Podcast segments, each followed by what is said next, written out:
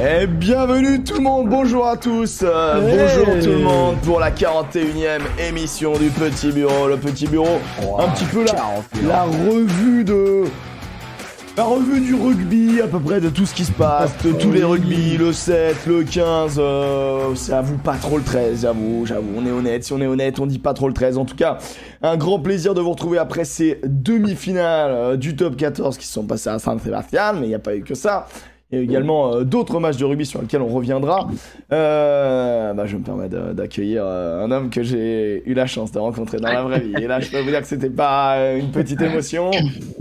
Cet homme est beau, cet homme est bronzé, cet homme est barbu. euh, certains diraient Salut, bouffeur de ça cul. va? C'est Dorian Non, c'est Dorian, comment ça Salut les gars, on peut même dire qu'on s'est pris dans les bras en zone mix. oh, Alors y avait, euh, On était en zone mix, mec. Exactement, t'avais les Rochelais, genre Rochelet et de l'UBB qui passaient derrière nous et on se prenait dans les bras. C'était beau ça. Ce qui est génial, c'est que bon, euh, Dorian est vraiment journaliste. Moi, je suis saltimbanque.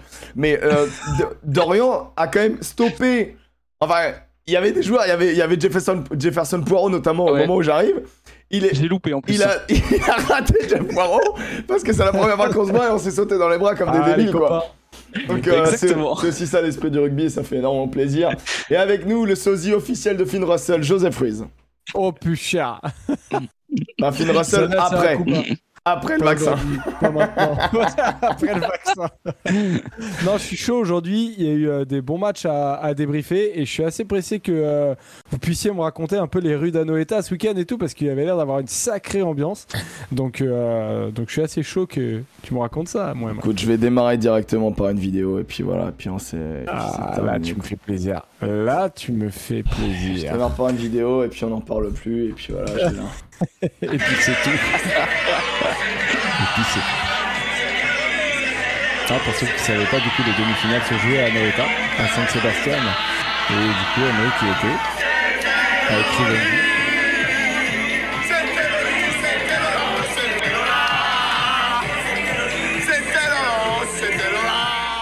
Allez, Voilà. allez ça. Voilà, voilà, voilà. Euh, ça, c'était la soirée du top 14, euh, samedi à, à 1h du mat. euh, voilà.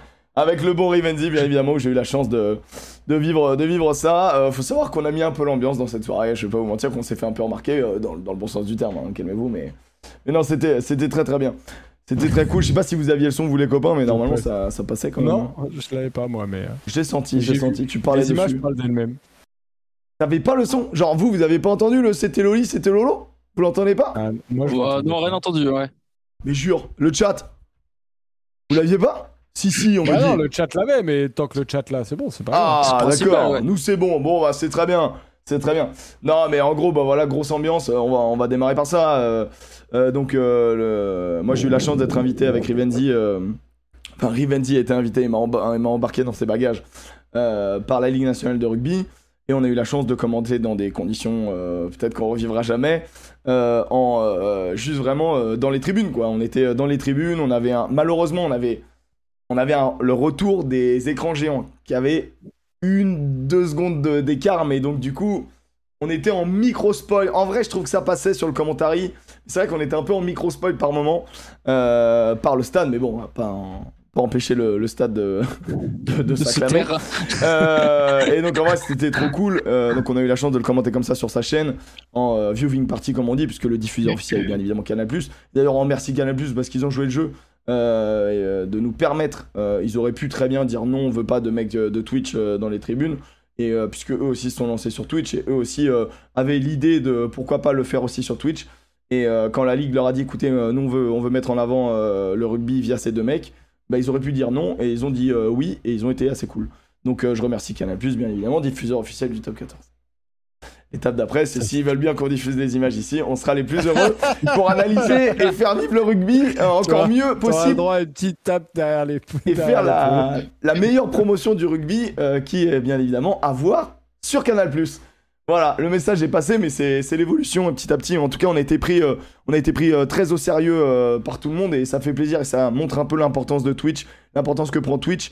Et bon, bah c'est bateau, mais c'est grâce bien évidemment aux gens qui nous suivent Et euh, plus on est nombreux à faire vivre le rugby, plus on est nombreux à le vulgariser, plus on est nombreux à amener euh, euh, des gens dans notre, dans, notre religion. et bah du coup, plus ça fait grandir la communauté et plus ils se disent que bon bah il y a du monde à aller chercher, on peut rajeunir le rugby, on peut, transmettre le rugby d'une autre manière. Et donc en tout cas, merci à, à, vous, à vous tous, que ce soit sur le Discord avec comme des malades ou encore là, là en dans le chat. Euh, vous êtes de plus en plus nombreux à chaque émission tous les lundis. Ou euh, en podcast, vous êtes carrément nombreux. Et franchement, je suis agréablement surpris des chiffres. Donc voilà, tout ça, on a fini de se sucer un peu. Mais c'est important de le dire de temps en temps. voilà, mais en gros, bah, c'était trop bien. Saint-Sébastien, moi je connaissais pas. Le Pays-Bas, c'était incroyable. C'est un, c'est beau déjà, premièrement. Et deux, deux t'avais pas que des Toulousains, des Rochelais, tu vois. Il y avait bien évidemment euh, des Toulousains, des Bordelais, beaucoup de Bordelais, j'ai été agréablement surpris. Euh, beaucoup de Rochelais, bien sûr, qui étaient là 4 jours avant. Euh, quelques Racing Men, mais t'avais des Clermontois, t'avais des Brivistes, tu ah, t'avais des Castrets. Je te l'ai dit. Il y a toujours les Clermontois. S'il y a du rugby, il y a toujours des Clermontois. En fait, c'est, tu vois, on est quand même, on est quand même dans un monde où on est un peu matrixé par des matchs et des trucs qui se passent et des confrontations de supporters aussi par moment. Et c'est pour te dire à quel point c'est genre vraiment festif, agréable, familial. Alors je te dis pas qu'à 3 du mat, euh, t'as des discussions philosophiques avec tout le monde, mais, euh, mais oui, il y a de la viande sous là au bout d'un moment, mais, mais le, reste du temps, c'est vraiment les gens sont venus s'amuser. Et ça, c'est vraiment un petit moment de bonheur. Et euh, il faut le dire, le rugby permet ça, quoi. Donc donc c'est très très cool. Voilà, je fais un peu mon sérieux, mais, mais je trouvais ça trop agréable et trop bien, quoi. Donc donc c'était assez important. Et, et les deux matchs étaient à 39 000, euh, plus de 39 000 euh, euh, sur 40 000 possibles dans le stade d'Anoeta. donc non, c'était un gros, un franc succès, je pense, pour le rugby. Donc, donc bah, j'espère qu'ils auront d'autres idées comme celle-là, parce que c'était vraiment très bien. Voilà, moi c'est mon avis. Dorian, toi t'as as trouvé, toi t'étais vraiment boulot, boulot, boulot. Ah, moi aussi en vrai. Oui, euh, oui, oui, boulot, boulot, mais tu profites un peu. C'est quand même la, fête du rugby avec tous les supporters. Tu dis, ouais, on a vu des mecs avec maillot de peau de Montpellier. Ouais, c'était vraiment un peu, un peu tout le monde. Euh, moi, c'était ma quatrième demi que je faisais de, de suite, trois parce que l'UBB ça fait trois fois de suite qu'elle était en demi et une parce que ça s'était passé à Bordeaux avant le Covid. Et je crois que sur les quatre ans que j'ai vécu les demi, c'est la, la première fois où je vis une très très grosse ambiance euh, dans, dans ce pays, dans le Pays Basque, même dans le Pays Basque français. Euh, la plupart étaient à Saint-Jean-de-Luz, à Cibourg. Il y avait la fête même de l'autre côté euh, de, de, la frontière. il y avait une meilleure ambiance, je trouve, que qu'à Nice la, saison dernière. Le public était présent. C'est vrai qu'il y avait beaucoup de Bordelais parce que on était à deux heures de route hein, de, de, Bordeaux et Saint-Seb. Et plus loin, c'était le, Racing où il y avait beaucoup moins de, de monde, mais ils étaient présents quand même. C'était vraiment la, grande fête du rugby. Alors moi personnellement j'ai pas pu aller au centre-ville euh, parce qu'il fermait un peu dès qu'on voit une plaque française. Hop, faites demi-tour, repartez au stade. Bon voilà. Mais il y a eu ça surtout le samedi. Hein. Le vendredi, c'était ouvert. Mais le samedi, ouais, c'était un peu samedi. Euh, donc j'ai pas, j'ai pas pu vivre l'ambiance rugby au centre-ville, même si je sais que le centre est, est très beau euh, avec la plage, etc. Donc je, je sais pas comment ça s'est passé, mais c'était vraiment une grande fête du, euh, du rugby tout de même, avec une, une très bonne ambiance et tout. Dans la comme tu dis, à 3 heures du mat, ils étaient bien carpettes, donc j'espère qu'ils ont pu rentrer sains et saufs quand même, parce que ils Franchement. Étaient bien. Franchement, j'ai pourtant on a traîné avec Rive et tout, mais j'ai pas croisé, j'ai croisé deux relous sur sur tout le week-end. Deux relous, un Toulousain à Rochelet, les embrasse. Euh, deux mecs qui sont plus défoncés que ce qu'ils devraient être. Mais honnêtement, deux sur, euh, deux sur tellement de gens que c'est une goutte, euh, d'urine dans la mer. et, l'année prochaine, alors techniquement c'est à Lille, mais il y aurait eu des, il des changements de demi, ça, ça viendrait à Bordeaux parce que ils ont oublié qu'il y avait les Jeux Olympiques au même moment, donc, donc voilà. voilà. Après à Bordeaux c'est bien aussi, hein, ça ça, rassemble du monde. Et puis Bordeaux, c'est euh, l'endroit où il y a eu le plus, euh, enfin le, stade, il y avait le plus de monde qui se déplaçait au stade de l'année euh, dans la saison de top 14, donc ça a signalé.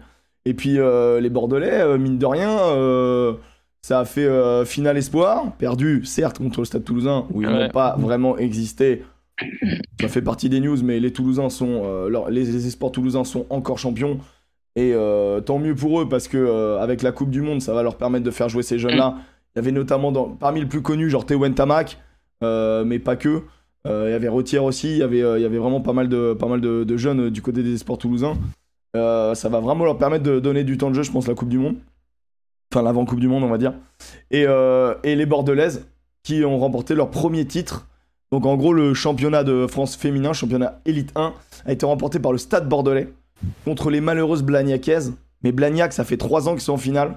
3 ans qu'ils perdent et à 3 minutes de la fin. Mm. On se rappelle, l'année dernière, c'était genre à la sirène, le stade toulousain qui avait inscrit un essai. Les Toulousaines qui avaient remporté le, euh, le bouclier. Et là, c'est à 3 minutes de la fin, tu prends un essai, tu prends une remontée en plus euh, assez terrible. Donc euh, bien joué au Bordelais, c'est le premier titre pour euh, le stade bordelais, les Lyon comme elle se- s'appelle. Euh, notamment, il y a Carla Arbez qu'on avait vu en équipe de France, la numéro 10, qui a, que euh, moi je trouve que c'est une super numéro 10, euh, très offensive et tout, euh, très cool. Euh, en, fait, en gros, franchement, cette finale, c'était euh, c'était euh, quasi toute l'équipe de France. Il y avait la première ligne française, genre Day, euh, Socha, Kalfaoui Socha, ouais. du Mm. côté du côté bordelais. Mais de l'autre côté, t'avais euh, Boulard, euh, qui a marqué deux essais, euh, Gabi Vernier qui est du côté de Blagnac, euh, Escudero, Mayence, Bertomieux. Donc ça, c'est la troisième ligne de l'équipe de France quasiment. Forlani, la capitaine de l'équipe de France, et Joyeux, genre Lindelof. Donc il y avait des vrais défis au niveau un petit peu des titulaires remplaçants de, cette équipe de France. C'était un, un match sympa. Vous avez un long résumé d'ailleurs sur le YouTube de la Fédé si vous voulez voir à peu près à quoi ça ressemblait. Disons qu'il y, a eu, euh, il y a eu du jeu devant, il y a eu du jeu derrière. Il y a eu vraiment le plaisir pour tout le monde. Donc voilà. Euh, Qu'est-ce qu'ils disent le Ça- problème Alors juste le, le le- les Lions du Stade Bordelais n'appartiennent pas à l'UBB. hein. C'est vraiment un autre club, hein. c'est un autre club différent, le Stade Bordelais, qui euh, la fusion Stade Bordelais Bègle, mais euh, l'UBB n'a pas de section féminine aujourd'hui. Il y a un partenariat, un gros partenariat entre l'UBB et euh, le Stade Bordelais, où notamment euh, les filles euh, s'entraînent deux fois par semaine à, à Moga, euh, où s'entraîne euh, l'UBB. Et euh, ils sont trois vice-présidents, et l'un des vice-présidents c'est Guy Sibiri, un ancien international qui a joué à Tyros, à Bègle et tout, qui est président. Et donc c'est un gros projet depuis trois ans. Elles ont battu Toulouse en demi, Blagnac là en finale. Donc là il y a un, il y a un beau projet qui, qui s'installe euh, euh, du côté du, du Stade Bordelais, mais euh, donc c'est très intéressant pour la suite. Pourquoi vous dites Blagnac, c'est dans le massif central Qui a dit ça? Personne n'a dit ça.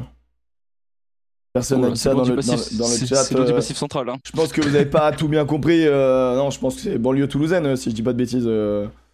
Donc, euh, donc euh, non, les gars, les gars, les gars, je fais du GeoGuessr, moi, les gars, m'emmerdez pas avec, avec vos histoires là. J'ai euh. au Guesseur avec Blagnac, ça c'est pas mal.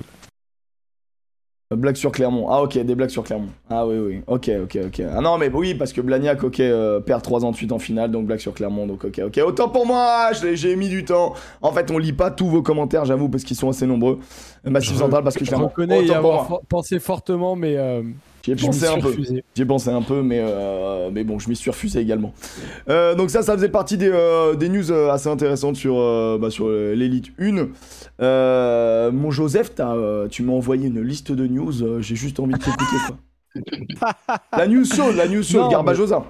Bah ouais, non mais déjà il y a ça. C'est le, le truc le plus important qui est tombé euh, aujourd'hui, c'est le renvoi de Garba. Euh, donc euh, à la club surprise annoncé- générale. Hein. Alors, oui, non, mais après, c'était pas certain. hein. Tu, regardes les, euh, tu regardes les réactions globales, c'est plutôt. euh, tout le monde dit que c'est une erreur de la part du club, euh, que euh, qu'effectivement, c'était pas la bonne décision à prendre. Alors, du coup, moi, je sais pas trop ce que vous en pensez. Moi, je, peux vous dire juste après, je sais pas ce que vous en pensez. Moi, je pense que c'est pas du tout une erreur. Je peux, je peux expliquer après pourquoi. Pour vous, c'est une erreur ou pas? Pour moi, euh, l'erreur, c'est la gestion globale de tout ça. C'est pas juste virer un homme ou pas virer un homme. C'est le pourquoi du comment. Est-ce que euh, il est si horrible que ça, ou est-ce que vraiment il y a des entités à l'intérieur qui veulent euh, pas accepter Est-ce que des- les hommes forts, les joueurs, est-ce qu'ils ont trop de trop de Trop poids de pouvoir. Tu vois? Ouais, on, non, on bah, en parle, on en parle dans le football, hein, tu sais, genre sans aller jusqu'à cette analogie-là, mais euh, tu vois, t'as l'impression que les stars du Paris Saint-Germain font ce qu'elles veulent. Bon, c'est Ah toute proportion gardée, hein. on est, euh, on est euh, au loup et c'est du rugby. Non, mais faisons Mais- des comparaisons avec le football parce que tout à l'heure, je vais, je vais te lancer une comparaison entre Finn Russell et Marco Verratti et tu vas l'adorer. Je suis pas sûr. Je suis pas sûr. Non, mais plus sérieusement, du coup, sur le renvoi de Garba, moi, euh, je pense que c'est pas une, c'est que c'est, euh, c'est pas du tout une erreur. C'est même une très bonne décision. Mais je vous explique pourquoi. En fait, pour moi, la, la fracture, en fait, elle était réelle avec le groupe. J'ai un peu essayé de regarder, de demander à, à des mecs qui sont dans le staff, etc. Euh, et la fracture, en fait, elle était, elle était réelle. Euh, et pas que avec les joueurs. hein. Elle était réelle aussi avec le staff, une partie du staff. Ils se parlaient plus et que c'était, euh, c'était vraiment trop compliqué. Et ça, depuis le début de saison. Je sais pas si vous vous souvenez, dès le début de saison, j'avais parlé des relations avec Guillaume Marchand. Euh, et ça, c'est ça. Bah, en gros, ça dure depuis le début de saison. Il a un management qui est très très dur. Euh, et c'est pas passé en fait avec euh, personne dans le staff. Donc euh, quand c'est comme ça, tu peux plus avancer. Ça, me fait- ça- en fait, ça m'a fait penser à- aux situations entre avec Jérémy Davidson à Brive ou Christophe Furios à, à l'UBB.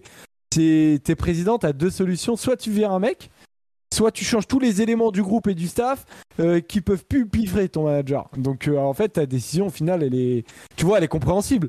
Donc non, mais euh, c'est- la meilleure décision pour avancer. Maintenant, je pense que c'est triste parce que, en gros, il y a des gens qui le comparaient à Galtier du style euh, ah bah, c'est, je le compare complètement à fort, Galtier. fort, tec- fort technicien et, et nul humainement, quoi. Bah, je le compare Mm. complètement à Galtier. Franchement, c'est pour moi, c'est exactement ça. C'est presque, c'est peut-être une décision qui est injuste pour Garba, mais euh, c'est peut-être pas un mauvais entraîneur aussi. Et Mais- effectivement, il me fait penser à Galtier, aux, aux expériences mitigées qu'il a eu à Montpellier, à. Toulon. Le mec qui voulait tout balayer et mettre en place un projet. Bah, un jour, ça marchera, je pense, puisqu'il a des idées qui sont très fortes, très identifiées. Tu sais, en fait, tu comprends où il veut aller, mais ça m'a l'air d'être tellement compliqué dans sa tête que c'est compliqué quand t'as pas les joueurs qui, a- qui adhèrent complètement au projet. Et tu le vois que Galtier, ça marche. Et euh, un jour, il marchera. Ça marche Garba, parce que ça gagne aussi, arrive hein. dans un club. Ouais, mais ça gagne parce qu'il est arrivé avec l'équipe de France et Galtier a dit Moi, il me faut lui, lui, lui dans le staff. À partir de là, il a, il a fait son projet. Mais je pense que ça ne marchera que comme ça avec Garba. Avec euh, son, s'il arrive dans un club, il a, qu'il a son staff. Il peut pas arriver dans un club et qu'il y ait des anciens, euh, qu'il y ait des mecs qu'il n'ait pas choisi, tu vois. Et ça, ça c'est une grosse, une des grosses raisons de, de, euh, de son renvoi à la fin et que ça peut plus marcher, quoi. Parce qu'il n'est pas arrivé avec ses hommes. Alors dans le chat, il y a beaucoup qui réagissent, genre Galtier il est nul humainement. En gros, euh, faut savoir que euh, il a des méthodes propres à lui. Et c'est vrai que l'humain, c'est pas le management euh, Mm. pur de l'homme, c'est pas ce qui le ce qui le caractérise le plus. Par contre, c'est un, un fort technicien et c'est notamment pour ça qu'on était tous rassurés de voir Ibanez avec lui, qui fait un peu ce ce lien-là humain avec avec les joueurs, au-delà des autres entités, tu vois, euh, que sont bah, Labid, Ghezal, euh, Giroud et compagnie.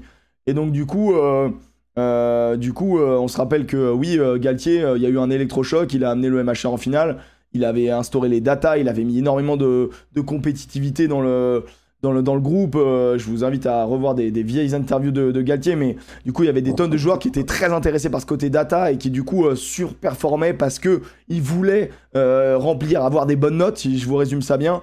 Sauf que bah, ça a marché un temps et après ça a explosé quoi. Donc, donc voilà, il est pas réputé pour ça. Alors, Peut-être qu'il s'est amélioré, hein, chaque homme change hein, tous les jours. Donc, donc voilà, mais en tout cas, c'est pas le même relationnel d'avoir des mecs tous les jours et d'être sélectionneur. Et t'as pas aussi la même. euh, Bah ouais. peut-être que tu, Bah, te, per- tu te permets peut-être moins de choses avec un sélectionneur qu'un mec qui est tout le temps ton, ton patron. Au quotidien. Mais tu le vois en plus, euh, sa manière de fonctionner avec le 15 de France, c'est- c'est-à-dire qu'ils ont un groupe de 75 joueurs. Galtier, il a besoin en fait de mettre les mecs en- dans une concurrence dingue, d'avoir un- une tonne de métadonnées. euh, et en fait, dans un, dans un club, bah, quand tu es plus restreint et qu'il y a un mec qui te satisfait pas, bah, tu vas pas chercher euh, le 74e homme en fait. T'as pas cette possibilité. Donc en fait, les relations deviennent plus compliquées. Alors je sais pas si Garba est plus un sélectionneur qu'un qu'un manager de club. L'avenir nous le dira. Mais euh, ce qui est sûr, c'est qu'à Lyon, quand t'as pas tes hommes, ça peut pas marcher comme ça a pas marché pour lui à Montpellier. Quoi. À Montpellier. Enfin, c'est la sensation que j'ai. Après, je comprends que, euh, tu vois, euh, moi, j'avoue que j'ai été étonné, les supporters de Lyon. Je sais pas s'il y en a dans le chat, mais euh, est-ce que vous, en fait, moi, j'ai vu qu'il y en avait la grande majorité qui était un peu dégoûté de son départ en disant ouais il mettait des trucs sympas en place ça jouait bien moi j'avais pas la sensation que ça jouait bien j'avais l'impression que ça, jouait bien parfois Ouais, il a envoyé du jeu, mais après, il a. Franchement, il y a plusieurs éléments. Il a eu quand même des concours de blessures un peu, un peu mauvaises. Et euh, quand tu perds notamment des X-Factors comme euh, David Nignashvili, eh, ça te change quand même un peu une équipe, tu vois. Honnêtement, euh, t'enlèves. je sais pas, mais tu vois, genre. t'enlèves, t'enlèves des, des hommes, des hommes qui font les différences. des mecs qui sont ultra dangereux. Tu, si tu lui enlèves Nignashvili, tu sauvages. Je pense que son équipe, elle est bien Non, différente, tu vois. Non, non, mais euh, très Mm. clairement. Et après, bon, bah, le plus, le plus gros problème qu'il a eu, euh, c'est, c'est euh, la fracture, euh, un, avec une partie du staff, mais surtout avec Couillou. Et Ouais. euh, ce qui s'est passé en barrage, bah, c'est l'alerte rouge, en fait. Moi, c'est, je me suis dit, bon, là, le problème, il est trop gros, c'est pas normal que ça se passe comme ça, tu vois. C'est, c'est, c'est pas normal. Ça peut pas marcher. euh, si Couillou reste, je vois pas comment les deux Ouais, peuvent ouais. continuer à cohabiter, Mm. quoi. Est-ce que. Non, mais tu vois, euh, c'est, non, rapidement, tu vois, c'est pas réellement une surprise parce que déjà au mois de janvier, on parlait d'un départ de, de Garbajosa. Pour même te dire que Christophe Furieux était un moment dans la liste pour rejoindre Lyon. Après, il y a eu Ouais. une série de, de très bons matchs que, qui auraient pu sauver, on va dire, Garbajosa, vu qu'à un moment, Lyon a enchaîné les victoires, a fait de, plutôt de, de bonnes performances. C'est vrai qu'entre Montpellier plus là, euh, faut, faut regarder un petit peu si ça vient de l'homme, si ça vient de, de- du groupe ou d'où ça vient un petit peu tout, tout ça. Mais euh, ça peut être décevant pour certains, mais c'est vrai que c'est pas une surprise de le voir partir. Je, pensais qu'il allait peut-être faire une saison de plus, parce que maintenant, qui mettre à la tête du, euh, du loup, euh, surtout après tous les changements qu'il y a eu en cours de saison, des managers et tout et tout, euh, je sais pas, je sais pas où est-ce qu'on peut le, qui on peut mettre à la place de Garbajosa quoi aujourd'hui? Bah, c'est ce Ouais, que j'allais vous demander, genre, est-ce que vous avez euh, des infos à ce niveau-là ou est-ce qu'il y a des, des noms qu'on transforme Ouais, il y a quelques noms qui, euh, qui ont, qui ont qui fuité ont un peu euh, fuité. euh, ils, ont, ils, auraient euh, évoqué, ils auraient contacté. non, ils auraient contacté des mecs comme, euh, comme Broncan pour l'après Coupe du Monde. Mm. Euh, et je me dis que c'est une bonne piste en fait, parce que Broncan ouais. donc, va être avec l'Australie avec la, à la Coupe du Monde. Et de l'autre côté, euh, Roubert a annoncé que la prépa serait euh, organisée par. Euh, le staff actuel qui reste euh, jusqu'à la fin de la Coupe du Monde et qui vont pas se presser en gros pour aller chercher euh, un entraîneur qui peut arriver genre après la Coupe du Monde. Bon, ça c'est euh, curieux, mais euh, mais euh, voilà, en gros ils vont pas se précipiter. Ils ont sondé Quesada, mais Quesada apparemment il aurait refusé pas mal de clubs parce qu'il aurait un un accord avec la Fédé italienne. Euh, donc Fédé euh, italienne qui a été euh, refusée par travers. Ah ok. Donc Donc euh, euh, donc c'est voilà, intéressant quand même.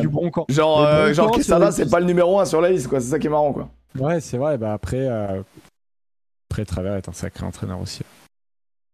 Mais bon, il a, il a déjà son poste qui est prévu depuis longtemps euh, au Racing, donc il est en mode laisse- laissons, laissez-moi évoluer. Je veux pas prendre trop de risques. Là, j'ai déjà une bête d'offre. Je vais pas aller voir si l'herbe est plus verte ailleurs, quoi. Je pense qu'il a raison, honnêtement. Ah bah oui. Ah, bah, ouais. clairement. Donc ouais, honnêtement, un Quesada euh, qui prend l'Italie. euh, Moi, Quesada, je vais, je vais pas te mentir que euh, je suis plus en questionnement que rassuré. Hein. Ça dépend le, le Quesada que t'as. Hein. Si t'as le Quesada Stade français 2023, tu peux être en, en questionnement. Mais si t'as le, le Quesada 2015, s'il s'il se ramène avec euh, Jeff Dubois, pourquoi pas hein. Il y a plus de chances d'avoir la version actuelle que la version d'il y a 7 ans, quand même, tu vois. C'est vrai, c'est vrai. Non mais Quesada, s'il s'en- s'il s'entoure bien, euh, Est-ce que tu sais si au Stade français, vous gardez votre entraîneur de la défense, l'anglais, là? Ouais ouais, il reste Paul Gustave. Parce que lui, vraiment, le taf de malade qu'il a fait, honnêtement, euh, je suis pas loin de penser que c'est l'une des meilleures Ouais. défenses du top 14. Mais est-ce que tu as vu, euh, du coup je change un peu de sujet comparé à, à Lyon, mais ça ouvre un peu notre sujet d'après. Est-ce que vous avez vu qui devrait remplacer Labitte comme entraîneur des arrières euh, avec le 15 de France? Ben, on parlait de, de, de euh, Arletas Ouais. Bah, en vrai, euh, C'est incroyable. en vrai, pourquoi Mais pas? Franchement, honnêtement, pourquoi, pourquoi pas, Euh, Perpis, ça jouait, hein euh, c'était- Ah bah, le problème, il était pas, il mais- était pas au niveau du, des fonds de- du fond de jeu. Hein. Ah non, non, mais clairement. Mais, mais tu vois, dans. Dans, euh, moi, ça m'a, ça m'a un peu étonné, tu vois, de me dire, euh, de prendre un entraîneur qui est, euh, qui est dans le jeu depuis plus de 20 ans. Je me suis dit, tiens, euh, ça- tu vois, je me suis En dit. vrai, en vrai, ça m'excite plus pas que prendre Quesada. Mais pourquoi pas? Franchement, pourquoi pas Pourquoi pas Est-ce que je reste persuadé que la bite, il a une science du jeu, il a une. je, je dis pas qu'Arletas n'a pas ce que je vais dire, mais euh, mais je pense que la bite, il a cette euh, cette soif d'aller voir ce qui se fait ailleurs, de comprendre. Et quand je dis ailleurs, je parle de tous les rugby. Ces moves, euh, moves du rugby, de toute manière, les les grands coachs. comme, bah, comme Mola ou même Garba qui sont des vrais techniciens, etc. Tu vois, ils s'intéressent au 13 qui est la pure évolution du. Enfin, l'évolution. Le 15 est un peu l'évolution du 13.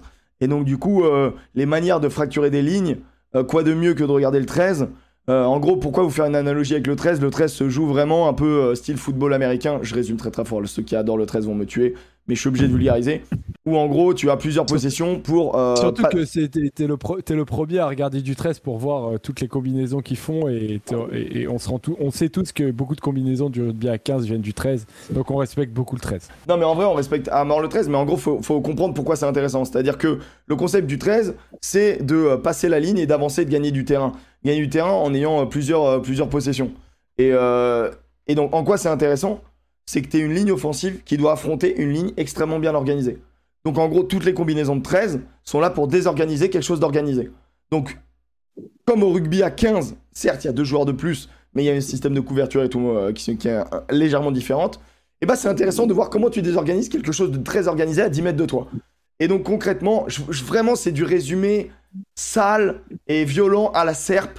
Mes amis trésistes, ne me chiez pas la gueule. S'il vous plaît, on fait tout ça pas en avant. Mais donc du coup, c'est pour ça que c'est très intéressant de voir comment ça marche le 13 pour perforer du 15. Voilà, j'espère euh, avoir été clair et vous faire comprendre. En vrai, c'est- assez simple. Et donc voilà, il y a, il y des...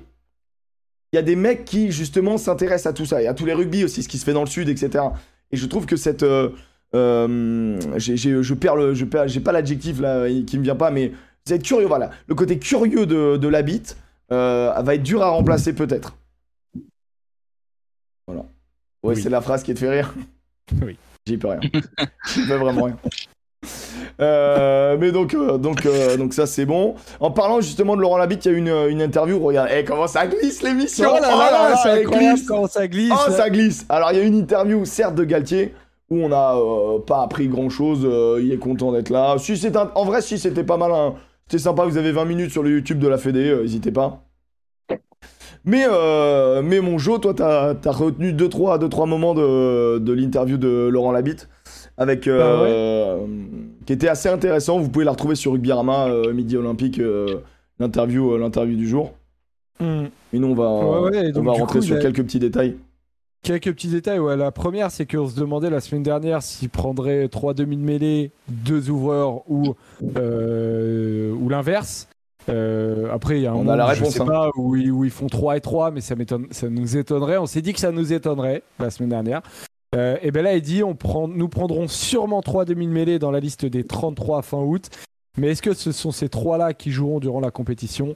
Voilà, en gros, euh, il laisse des, des, des, des trucs ouverts, mais dans l'idée. C'est vrai que Antoine Dupont, c'est pas sûr qu'il joue, quoi. C'est vrai que vraiment. Non, mais en fait, en il, il laisse à chaque fois du conditionnel parce que blessure potentielle et puis une, une compétition, c'est.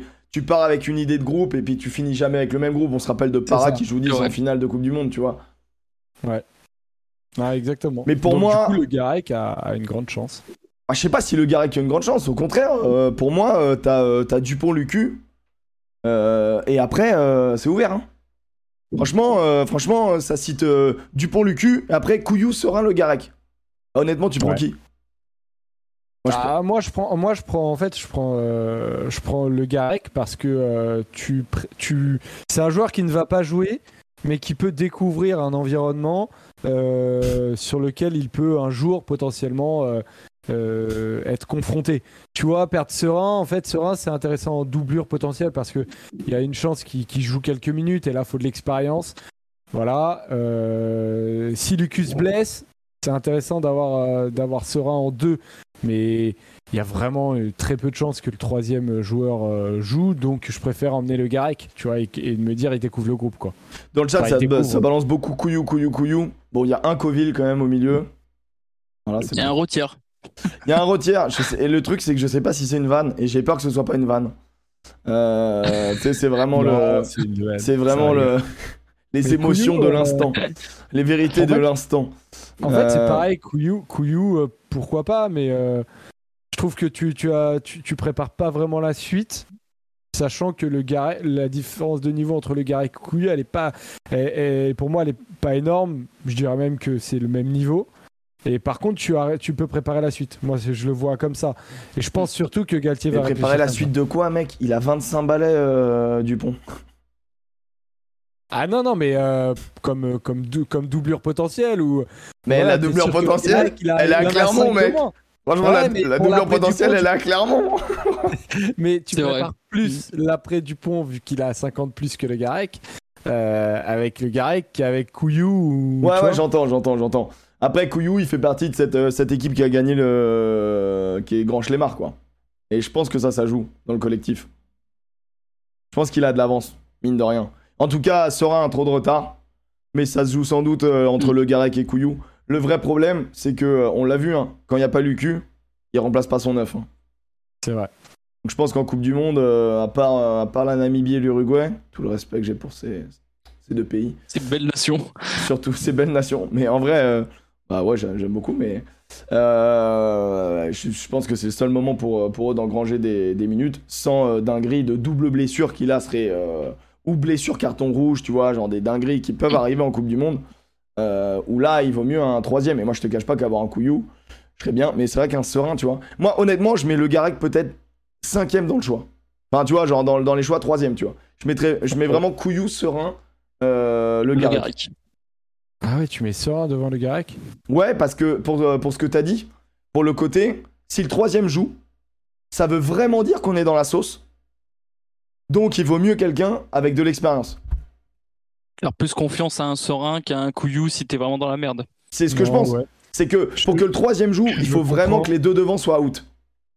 Bah, je sais. En fait, euh, pourquoi pas En fait, moi, les deux lectures me vont. Je pense que, euh, tu vois, je serais serein, en fait, que ce soit Baptiste Serein ou euh, le Garec, ou même Couillou comme troisième homme. Maintenant, je pense que Fabien Galtier réfléchira pas comme ça et qu'il offre une possibilité à Serein d'être dans le groupe là pour le récompenser et jouer la politique un peu de l'homme en forme. euh, et parce qu'il a fait une très bonne saison. Mais euh, ça m'étonnerait beaucoup. Moi, je mise pas du tout là-dessus. Je vous fais le pronostic que ce sera le Garec. Ok, tu mises de l'argent? Je... Pas de ça chez nous, bien sûr, pas de ça chez nous, pas de ça chez nous, pas de ça chez nous. non, Ça, pas chez ça nous. chez nous. Euh, ok, bon, ça c'était assez intéressant. Euh, dans les autres choses qu'il a dit, euh, il y, a, il y a le débat Gaëton, pas Gaëton. Nous, on a bien dit que Arthur Vincent, le, le 15 de France, l'aimait beaucoup. Mm. Et il a déclaré un truc très important sur Arthur Vincent. Ouais, on espère qu'Arthur sera avec nous le 2 juillet à Monaco en pleine possession de ses moyens. Il était du début de l'aventure, on fera tout pour le remettre au niveau international. Il n'a jamais quitté leur esprit, donc il sera là. Après, euh, bon, faut qu'il euh, réponde au test. Mais euh, Ils ont deux mois de euh. préparation. Je vais te dire qu'ils vont l'amener au niveau. euh, laisse tomber. Alors, Ah ça veut pas dire que Gaëton c'est cuit, hein. Mais je pense qu'honnêtement, euh, Arthur Vincent, pour eux, c'était un 12, quoi. Donc, c'est un 12 avec lequel tu joues différemment. J'espère que pour eux, ça va être un 12 plus qu'un plus qu'un 13. Parce que j'ai peur de l'association euh, Moefana 12. euh. En fait, j'ai peur que Moefana soit cantonné au 12. Euh, j'ai vu sur le Discord, euh, il y a quelqu'un qui a commencé à faire un groupe euh, et qui a mis Moefana dans les peut-être. Les gars, si Moefana est pas dans le groupe, je me la coupe et je l'accroche ici vraiment pendant. ah, non, mais, mec. Mec, il y a, aucun monde où Moefana fait pas partie des 33. Sauf blessure, bien évidemment, ou carton rouge de malade. Bien vois, sûr, bien sûr.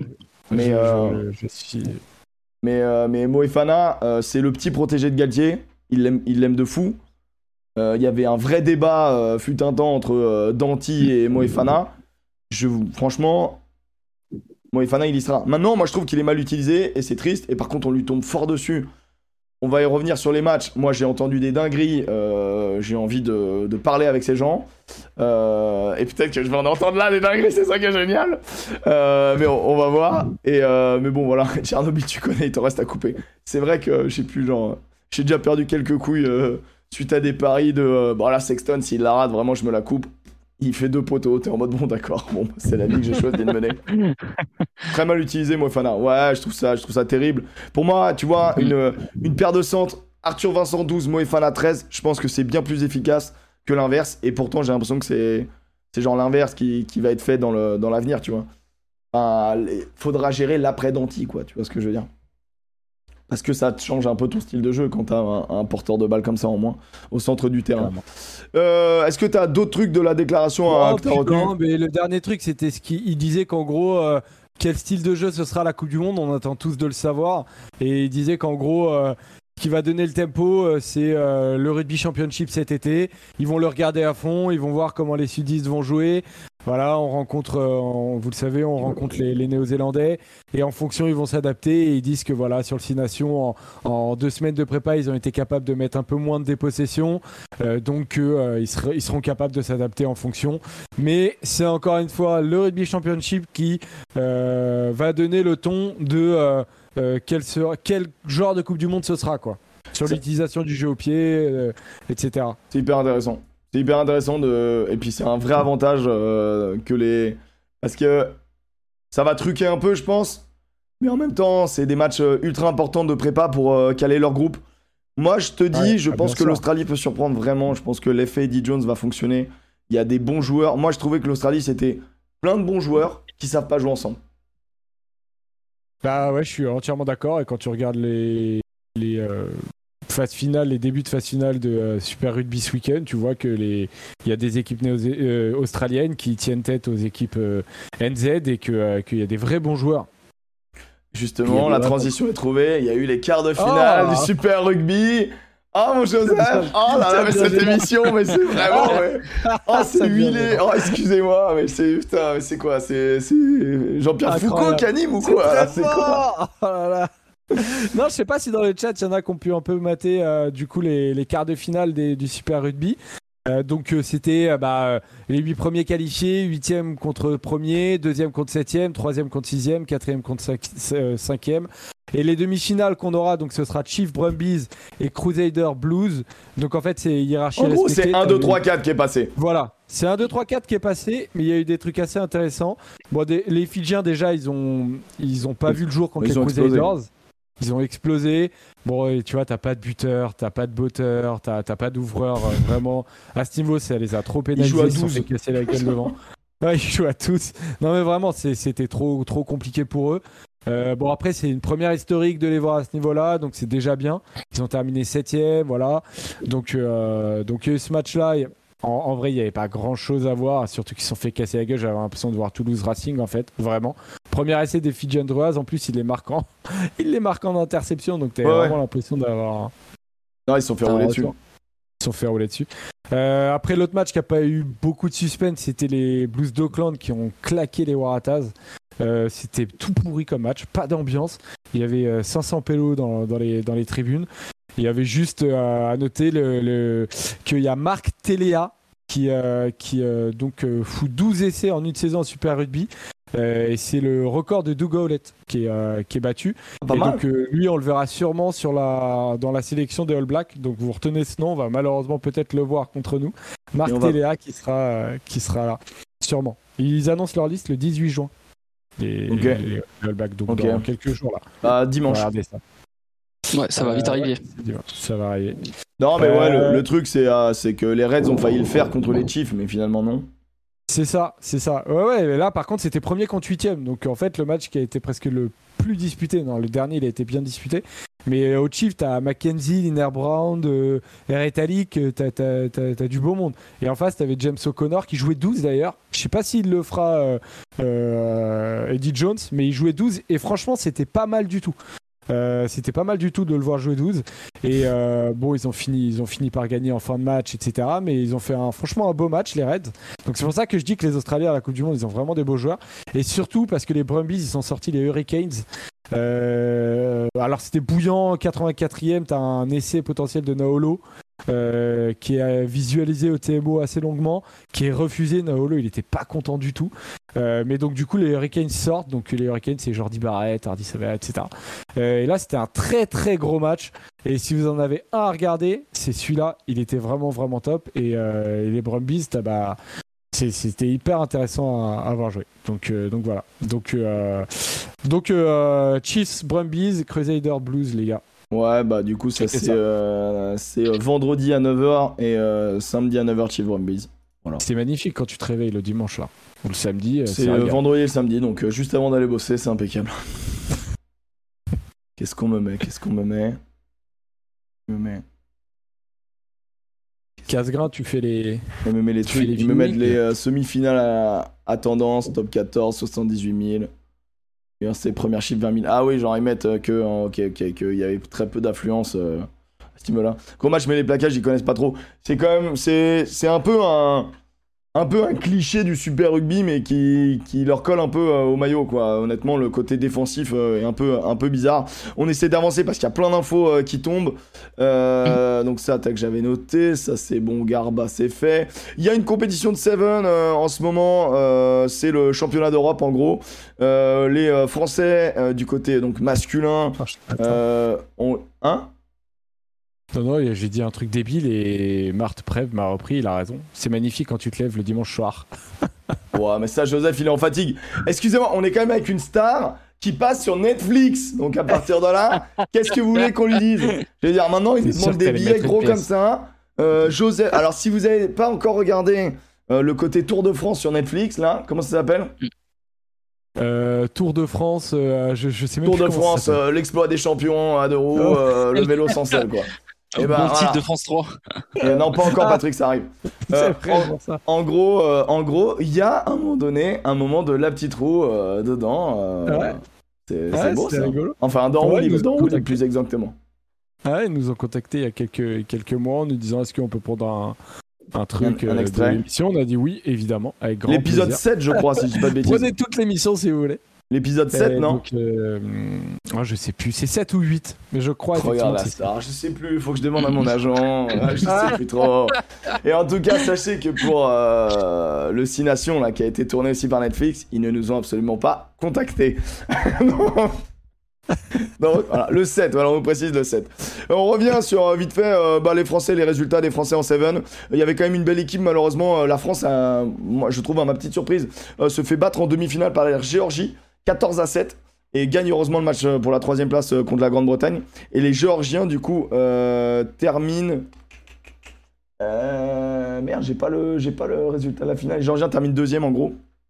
Et c'est l'Irlande qui gagne la première phase de ce championnat. Et, et, du côté féminin, les Françaises ont gagné l'étape européenne en ne concédant que 3 essais. Et à chaque fois contre la même équipe. Euh, en phase de poule contre la Grande-Bretagne et en finale contre la Grande-Bretagne. Et elles gagnent tous leurs matchs à base de euh, 29-0, 36-0. Ce qui va plutôt bien pour les Françaises. Donc ça se passe en deux étapes. Il y avait l'étape donc à Algarve.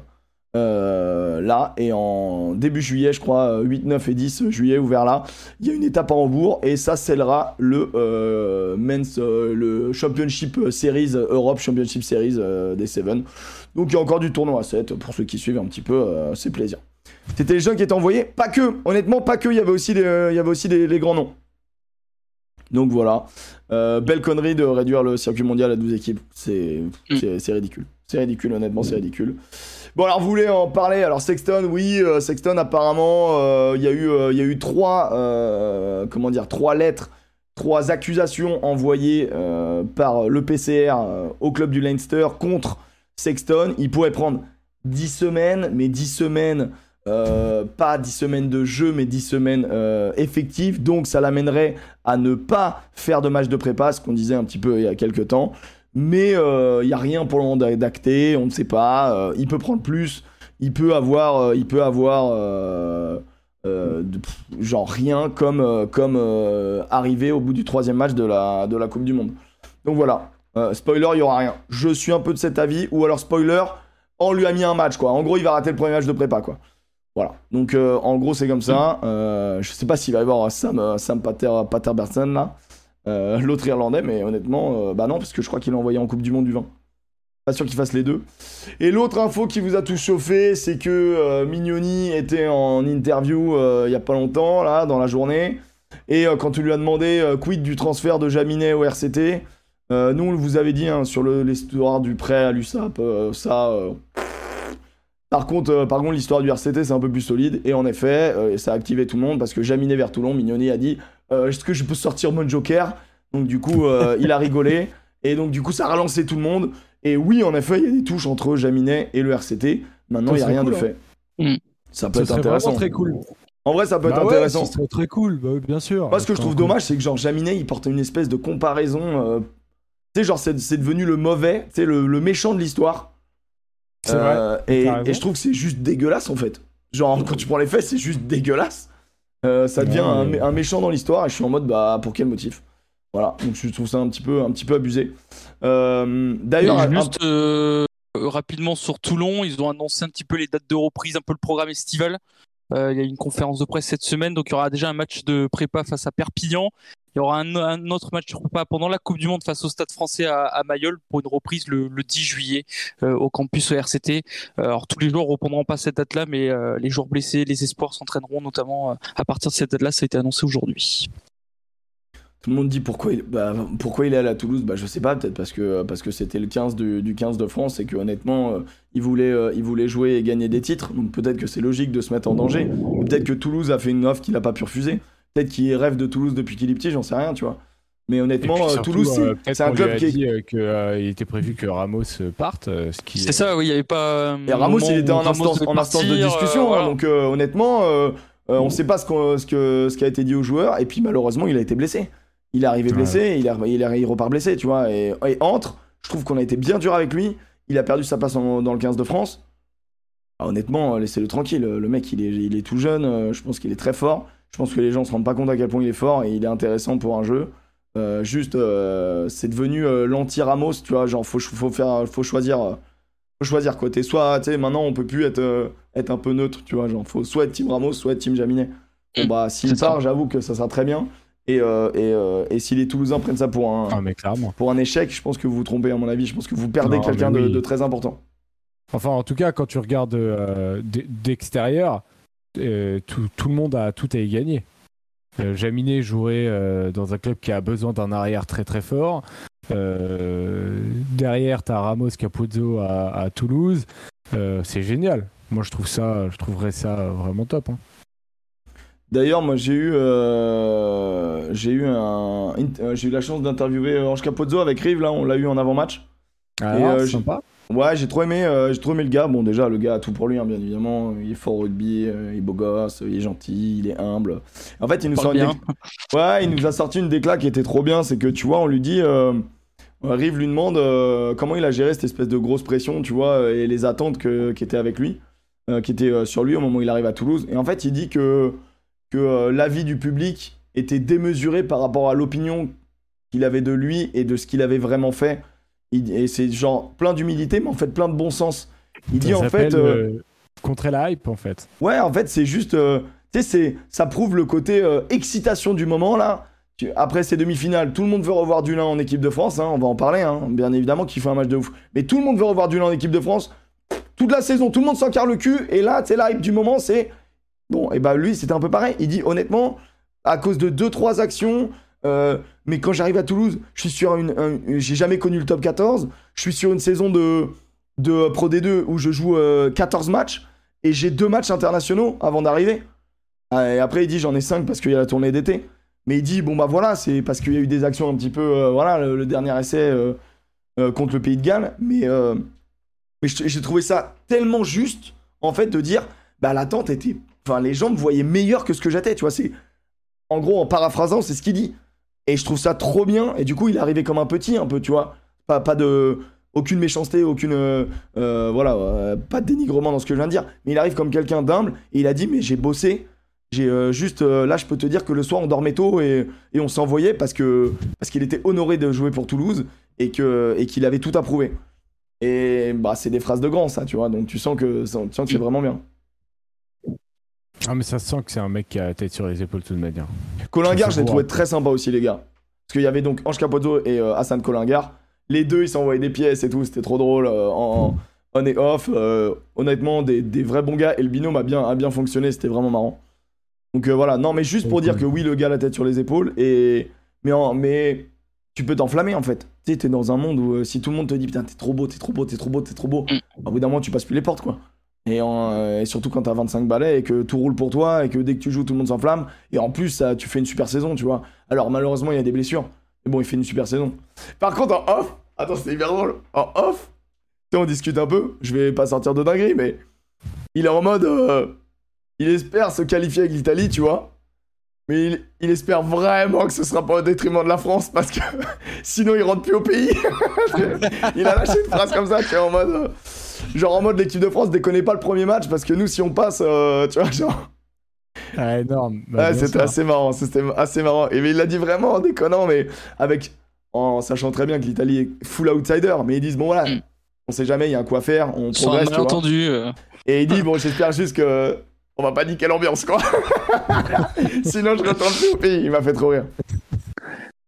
Donc voilà, non, c'était c'était vraiment cool, c'était vraiment cool. euh, et donc euh, donc voilà pour les interviews un petit peu de, de joueurs et pour un peu glisser sur tout ça. Euh, Il y avait la liste également, la pré-liste des Anglais qui sont qui est tombée.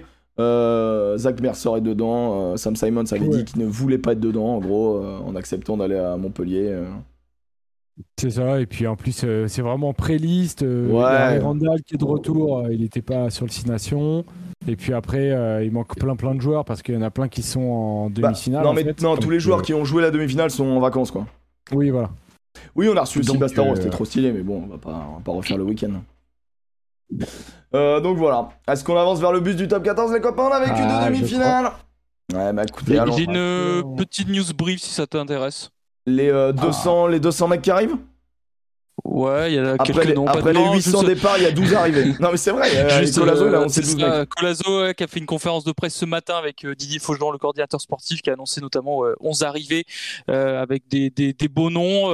Il a bien précisé, il a bien pointé que c'était des noms qu'ils avaient déjà supervisés et avoir eu l'accord déjà avant tout ce qui se passe en Pro D2. Et, euh, il a bien dit qu'il n'a pas travaillé en une semaine pour recruter toutes ces personnes. Donc, il se prépare pour un, un retour rapidement en top 14 de la saison prochaine. Donc, euh, euh, voilà, vous pouvez aller sur le site de la montagne euh, de Benjamin Pommier, le journaliste de Brive, qui a tout récapitulé un petit peu la, conférence de, de, Patrice Colazo et qui cherche toujours un entraîneur des arrières. Il a toujours pas trouvé de tra- d'entraîneur des arrières pour la saison prochaine. Ok, c'est bon, on me dit euh, oui, euh, bah en fait, euh, tu as le Trenini arbitral à la finale, mais en gros, euh, quand tu vois qui a été nommé pour les demi, tu savais qu'il en restait un pour la finale, et on l'avait tous un peu identifié, mais en effet, c'est officiel de la part de la Fédé, de la Fédé ou de la Ligue, je sais pas, de la Ligue plutôt. Je sais pas comment ça marche. Moi, j'ai reçu un mail de la Fédé, c'est pour ça que peut-être je confonds un peu les deux, mais bon, bref, peu importe, ce sera donc tu as le Trenini. Euh, accompagné euh, de euh, Kerr et d'Escott. Et au TMO c'est Briquet Campin voilà. Si vous voulez exactement toutes les infos voilà toutes les infos sont données. Sur ce je crois qu'on est bon on a fait à peu près euh, toutes les news Ah, euh, rapidement, Ah je vous avais annoncé. Ouais, non, parce que je le vois dans le chat, c'est pour ça que j'avais Ah annoncé. oui, qu'il viendrait Bituniata, il se fait voler. il se fait Il voler se fait voler euh, par Toulouse. Il- Il doit aller à Toulouse. Pour, euh, pour le Joker Coupe du Monde. Donc voilà. C'était en négociation encore avec lui. Je pense qu'ils n'ont pas dû trouver d'accord ou, ou Toulouse est arrivé entre je temps. pense que Et donc Bituniata devrait partir à, à Toulouse selon euh, les infos du Middle. ce qui est terrible Voilà. c'est que le stade toulousain a juste écouté le petit bureau tu balances des, des infos et là mon gars euh, Marty va te défoncer hein. Là c'est Oh bah, il a peut-être pas dû savoir négocier peut-être. Ouais, c'est peut-être ça, c'est peut-être ça. Voilà. Euh, Abadi Merci à Toulon, ouais, c'est- c'est confirmé cette semaine. euh, ça a été confirmé cette semaine. Grosse capture, comme j'ai, euh, moi j'ai tweeté grosse capture parce qu'apparemment faut dire capture quand tu prends un joueur. Ce sont des Pokémon maintenant, donc euh, donc voilà. Exactement. Comme Attention. Fabien Galtier sur Meafou. Attention à l'évolution de d'Esteban Abadi quand même. C'est euh, Esteban Abadi. Il y a eu euh, d'ailleurs. Ah putain, faudrait que je retrouve euh, ce. euh, putain, il y a un, Français qui fait des bonnes analyses euh, sur Twitter. Je retrouvais son blaze. Il, avait, il avait fait tout un, tout un récap de, de, En gros, des prises en touche, comme quoi Esteban Abadi avait totalement changé la touche. C'était le mec le plus visé. Mais genre, il a récupéré deux fois plus de ballons que le deuxième. Et c'était le mec qui, qui le plus de ballons en touche de- du top 14. Genre, en gros, il a dû contrer 65 touches et le deuxième est à 39. Pour te rendre compte un peu de, du système, quoi. Et du Non, joueur que c'est. Alors, on sait que la touche, c'est pas qu'un seul joueur, bien évidemment, c'est une lecture globale. Mais bon, euh, il a une vraie belle capacité à faire ça et, euh, et c'est grande dérougador, comme on dit. hein. Donc voilà. Voilà, euh, bon, écoutez, ces petites infos comme ça, et je, je m'en veux de pas retrouver le nom de l'ami là. Et, je, je, Peut-être je vous trouverai ça. Alors qu'on bascule sur le bus du top 14. El Busos del top 14. On n'a pas de jingle. Jingle. Jingle, jingle. Le bus du top 14. Super.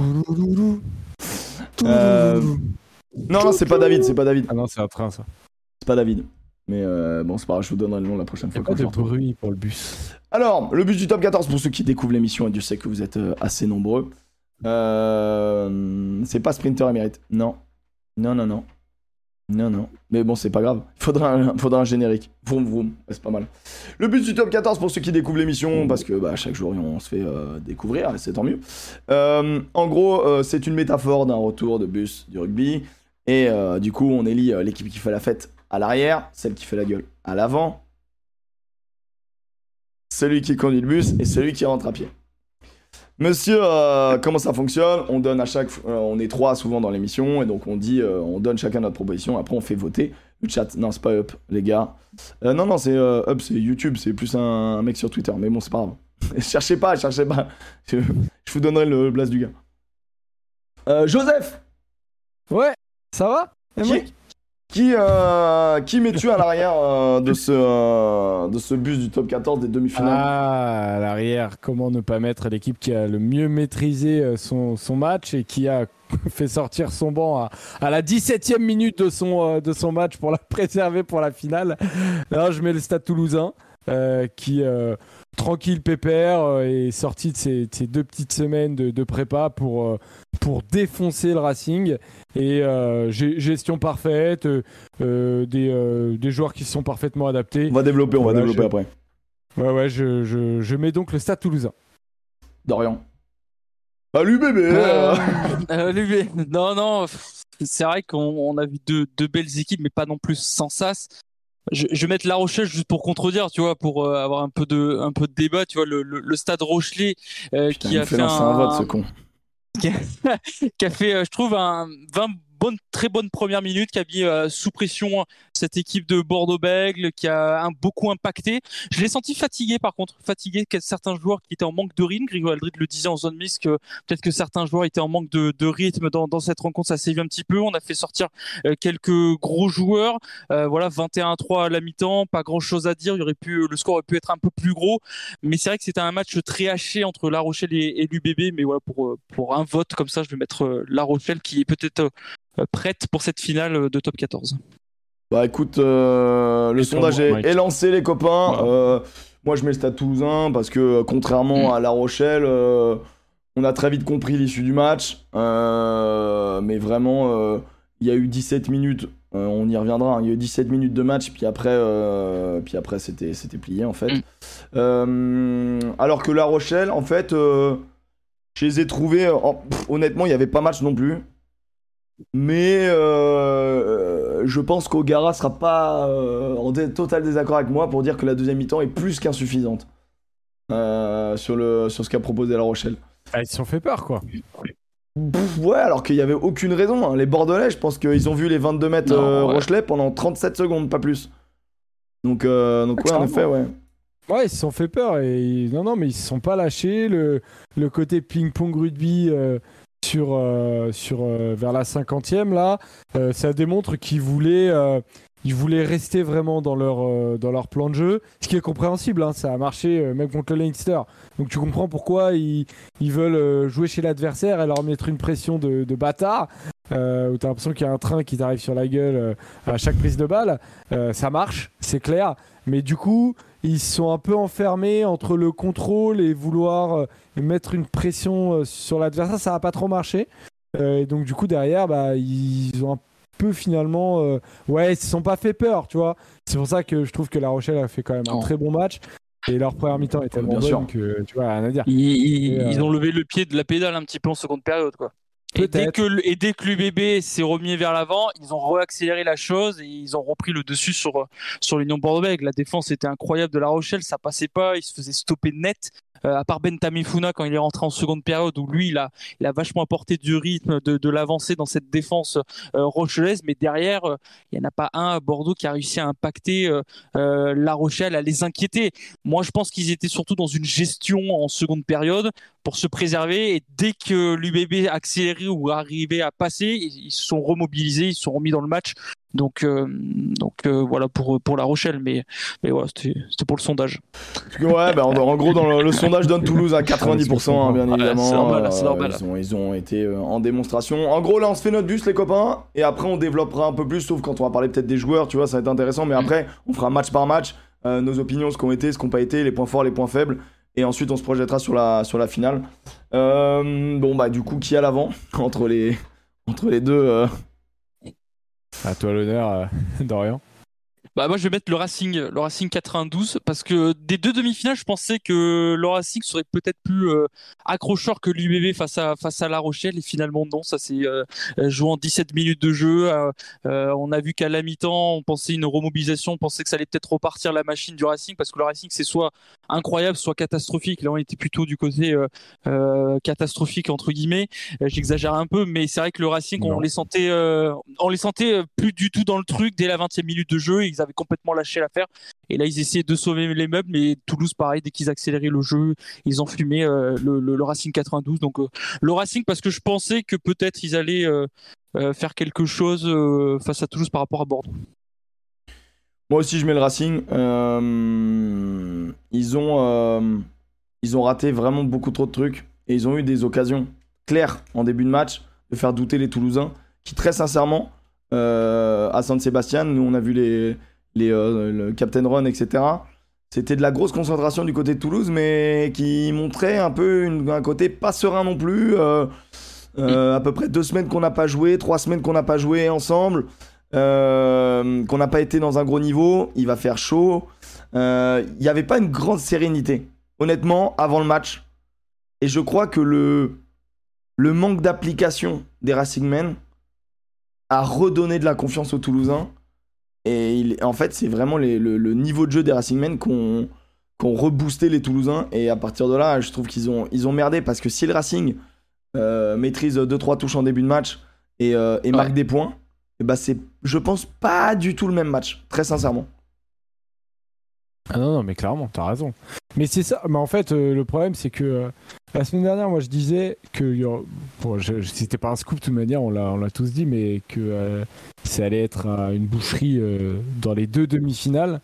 Ça a été une boucherie d'un côté et une semi-boucherie de l'autre parce que La Rochelle a raté sa deuxième période.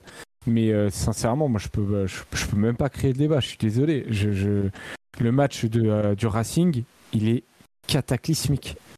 Et je pensais qu'ils allaient se faire casser la gueule devant. Ils ont souffert devant, mais la, à la limite, la touche toulousaine n'a pas été euh, si dominatrice. Mais c'est ça qui est terrible. C'est un des points terribles. C'est que vraiment, pendant 20 minutes, euh, c'est un bah duel de touches perdues, quoi. Mais mon dieu, derrière, il n'y avait aucun rythme dans les attaques, ils n'étaient pas du tout en phase. Euh, je comprenais rien à ce qu'ils faisaient ils, ils étaient pas là quoi. Ils étaient pas là euh, euh, je, je, je, sais pas je sais pas ce qu'ils ont mis en place. Je, je comprends pas. S'ils avaient peur ou quoi. Mais euh, mais ouais et puis en fait il y a une espèce de fracture mentale comme s'ils se disaient ils ont pris un essai ils en ont pris un deuxième 14-0 tu voyais que ça commençait à tu voyais que ça commençait à souffler quoi et que, euh, que c'est trop fort, on va pas y arriver, ça y est, on n'est pas dedans, on rate des trucs, on met des ballons directs en touche, et, et ça marche pas, on se fait pénaliser surtout en, en mêlée fermée, euh, ils se font pénaliser. Ah bah, ça, ça, ça, a été un élément des deux, euh, des deux demi-finales. Hein. Clairement. Sans aller sur le no scrum no win, mais clairement quand tu prends des pénalités, que tu te fais fade que tu te fades des touches à, dans tes 22 pendant tout le match, en gros tu perds l'occupation.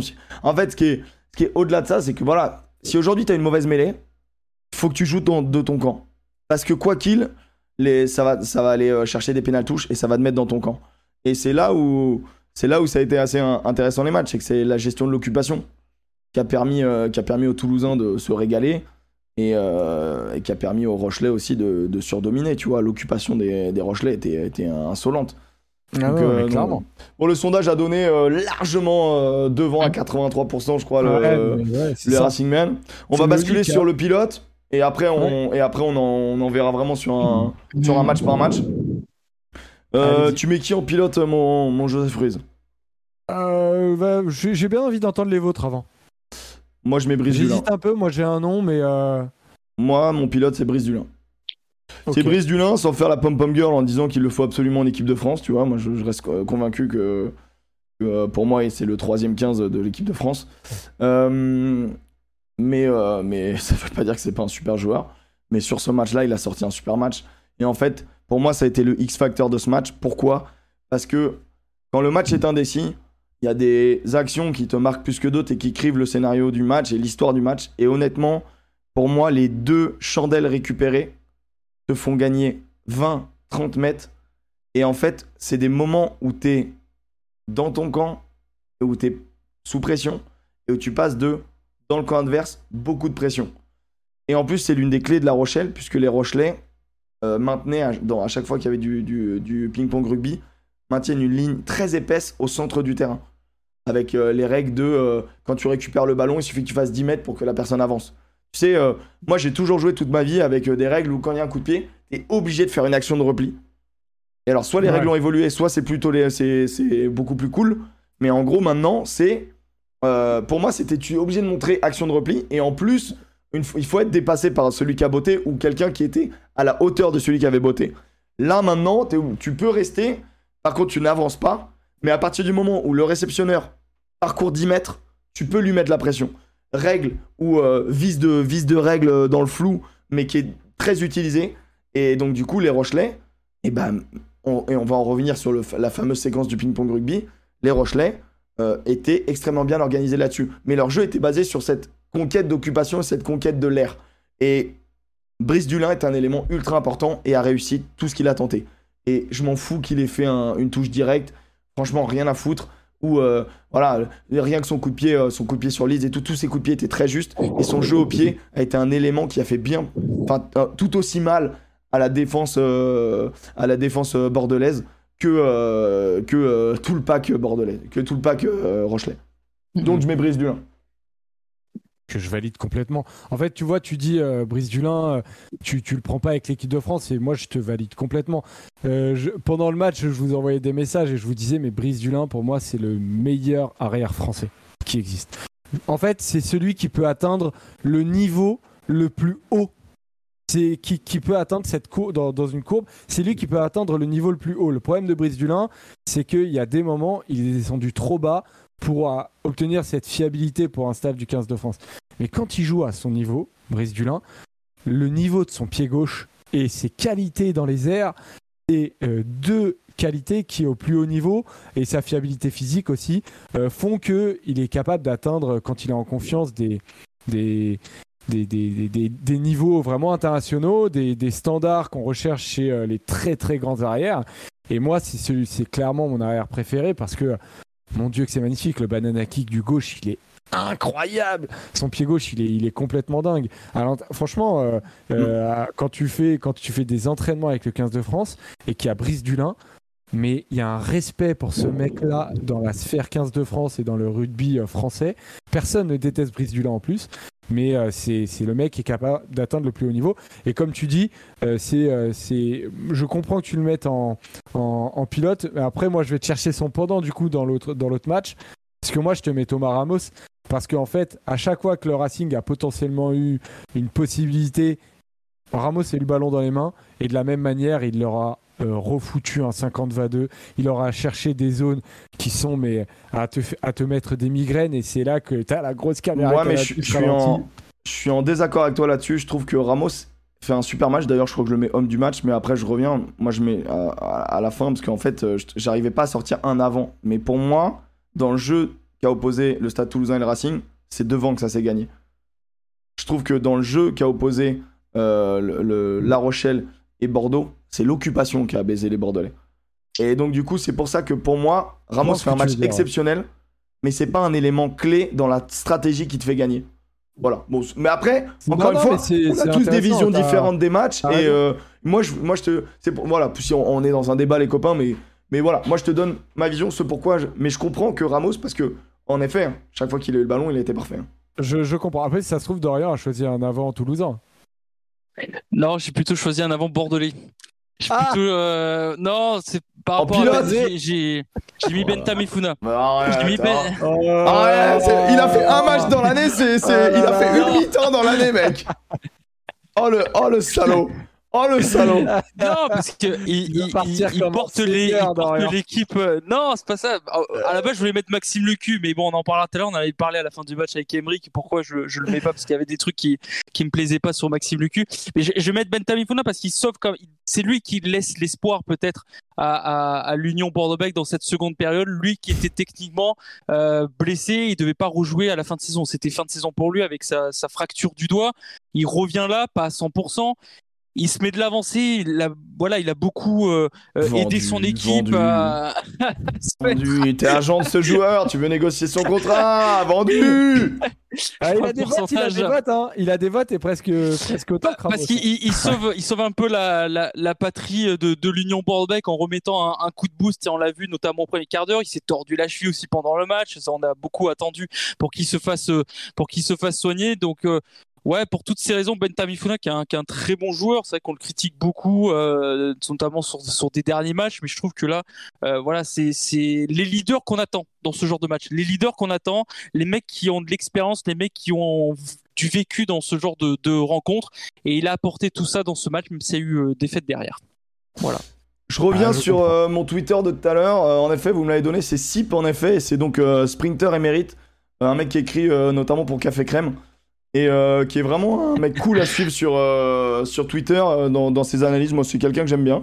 Enfin, que je connais pas, mais, mais que je trouve très bon. Et c'est cool des fois quand on a des petites recommandations. notre idée, c'est vraiment de mettre en avant le rugby. Et quand il y a des trucs cool, voilà, n'hésitez pas. Donc voilà, mis, j'ai mis le lien dans le chat. Et pour ceux qui nous écoutent en podcast, eh ben, il s'appelle SIP, S-C-Y-P. Et c'est Sprinter Émérite, mais pr- Sprinter T-E-R à la fin et Émérite E E-M-E-R-I-T-E, bien sûr. Voilà, si vous voulez le trouver sur Twitter, euh, c'est toujours cool. Faites-lui un bisou de ma part. Il sait pas qui je suis, mais faites-lui un bisou de ma part. Et en autre pilote, du coup, euh, Ouais. tu vois, si j'avais mis un, un avant euh, toulousain, je pense que j'aurais mis Aldeguerri. Euh, ouais, qui il ressort euh, beaucoup Aldeguerri, hein, il fait un gros match. démonté la gueule à son vis-à-vis. Et, Mais en euh, vrai, il, il s'est moins fait démonter que qu'en barrage, je trouve quand même Poirot. Euh, Non, mais Aldeguerri, il était face à Gogi Ajvi. Si je me trompe pas. Messieurs. Non, il est face à Poirot. 3, 1. Non? Ah non, il est face à Gogiashvili. Qu'est-ce que je raconte? J'ai inversé les deux matchs, mec. Rupture Ah ouais. d'anévrisme, ouais. carton bleu. Ah oui, en plus, moi, et moi, j'ai même pas capté que t'avais Mec, inversé. les j'ai deux inversé les deux matchs. Parce qu'en en fait, il y a tellement de mêlées qui se sont fait ouvertes euh, que. Waouh, carton bleu. En fait, tu vois, moi je suis vraiment un mec là-dessus. Je ne peux pas faire deux choses en même temps. Je suis en train de gérer un Twitter. Je suis en train de regarder un autre truc. Donc là, c'est il reste de l'alcool chez. Emric. Il reste de l'alcool. Dulin remporte euh, Dulin 57%, Ramos 25, Big Ben 18 sur le sondage. Pardon les mecs, pardon, pardon. J'ai mec, je viens de faire une fusion des matchs. Ah, si c'était moi qui t'en voulais- si c'était Ouais. moi qui disais quelque chose, tu sais. Ouais, ce serait vraiment se foutre de la gueule du monde. hein. Il y en a qui ont essayé. Pardon, pardon, pardon. Ouais, ouais, euh, Go- euh, Gogi là, il du a. coup, ouais, Aldeguerri qui a mis au supplice, euh, qui a mis au supplice euh, Gogi Ajvili parce que euh, en fait dès le début du match, Gogi pardon, dès le début du match, première mêlée, t'as t'as l'arbitre qui dit qui dit à Gogi, Gogi euh, le bras, le bras pas vers le bas et en fait bah impossible pour lui de pas subir la pression et d'essayer d'emmener euh, Aldeguerri vers le bas parce que il lui mettait une pression monumentale et, euh, il, récupère, plusieurs pénalités sur euh, sur mêlée fermée et, et c'est toujours lui qui va, qui va les chercher. Alors après, soit tu vois le truc inverse, tu te dis c'est Gogichashvili qui subit, mais en fait pour moi là c'est vraiment Aldeguerri qui lui mettait une pression énorme et en plus bah t'avais Meafou qui poussait derrière. Donc bon, comme prévu, axe gauche du Racing, eh, ça devait souffrir, ça a souffert parce que les deux en face et notamment Aldeguerri ils sont c'est trop fort. Trop Moi, fort. tu vois, moi j'aurais mis, euh, j'aurais mis Arnold, que je trouve euh, qui a fait un match fou euh, aussi, tu vois. Genre, en fait, tout le pack toulousain, en fait, c'est hyper dur. J'ai eu vachement de mal. genou va bien aller. ouais. Parce que, ouais, ouais, lui, malheureusement, il est sorti. Mais tu vois, tout le pack toulousain a été tellement dominant, tellement au-dessus. Ce Ouais, vrai. voilà, à chaque fois qu'il y avait des regroupements, bah, ça ralentissait, boum, ça venait en contest. Ça gagnait pas forcément le contest, hein. Mais ça emmerdait. Ils savaient qu'en face, honnêtement, euh, il y avait la stat qui avait été sortie par le top 14. Le Racing, c'était l'équipe qui remportait le plus ses rocks. Ah ouais, bah, ils ont bien compris. Et euh, le Racing est fort quand il dynamise. On l'a vu en barrage contre le Stade français. On s'emmerde la première mi-temps parce qu'il dynamise rien. Dès qu'il dynamise, avec un Le Garec et un Russell en forme, et bah forcément, quand ça joue dans l'avancée, ça fait très très mal. Bah là, mon gars, ils ont joué corculent.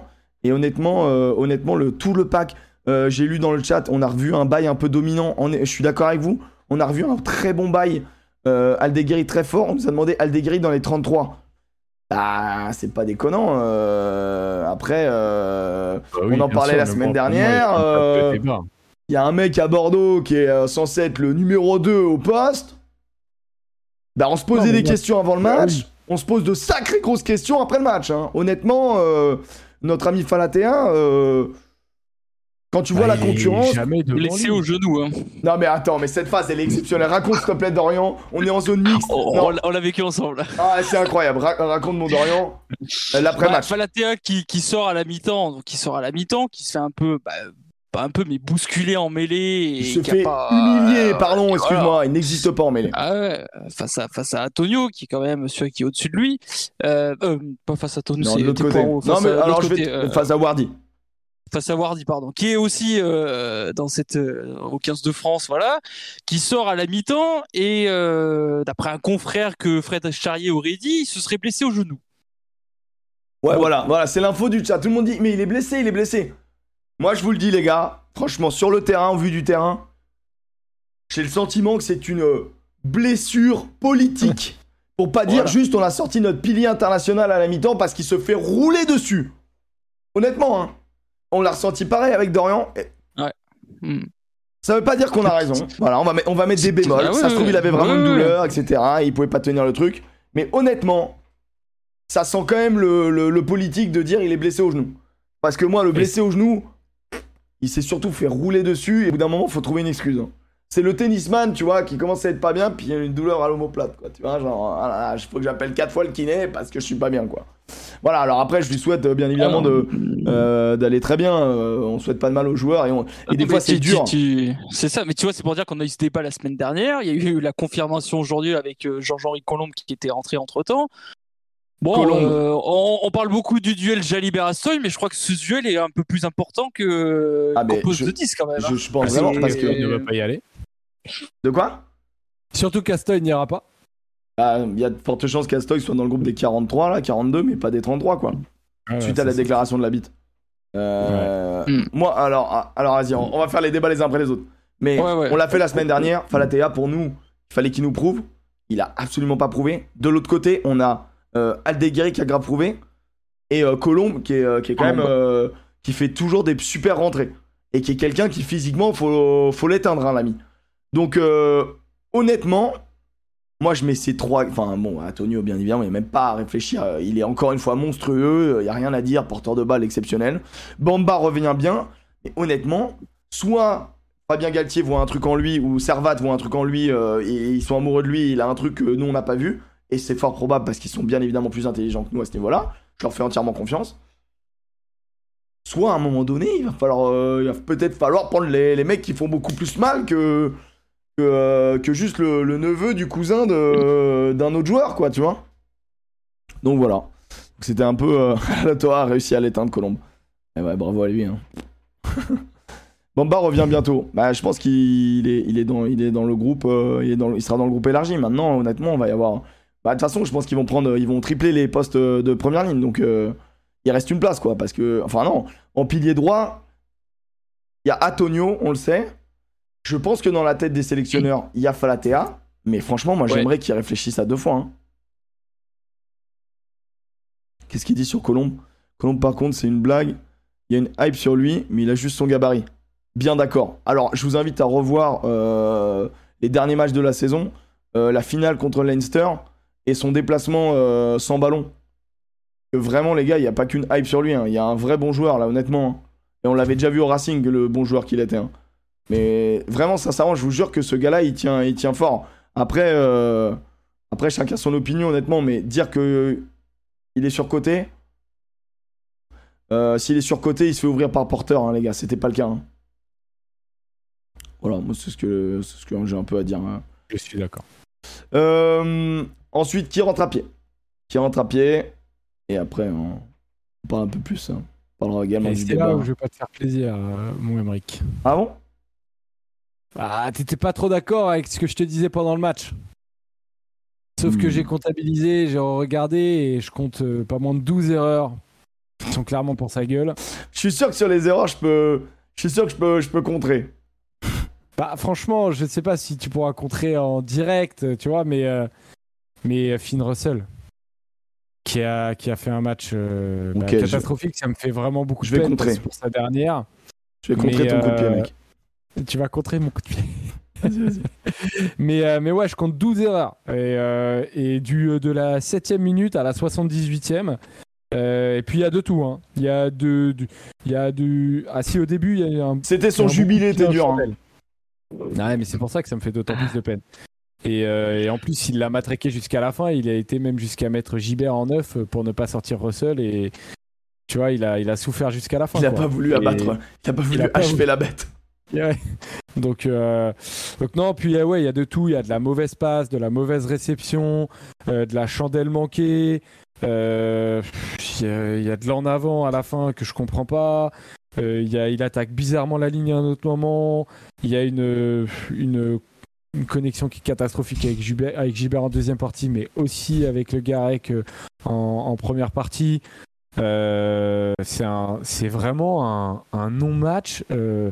Je, je, sais pas ce qui, où il en était dans sa tête. En plus, il a donné une interview avant le match en disant qu'il sortait plus. Bah, c'est peut-être ça le problème, quoi. c'est peut-être ça le problème. Mais c'est vraiment le, le Suleiman Diawara du, euh, ah du rugby international. Mais donc, du coup, il n'y a rien qui s'est construit. Je te dis, 12 erreurs, 8e, 15e, 20e, 25e, 28e, 35e, 42e. Je les ai toutes notées. je, te jure.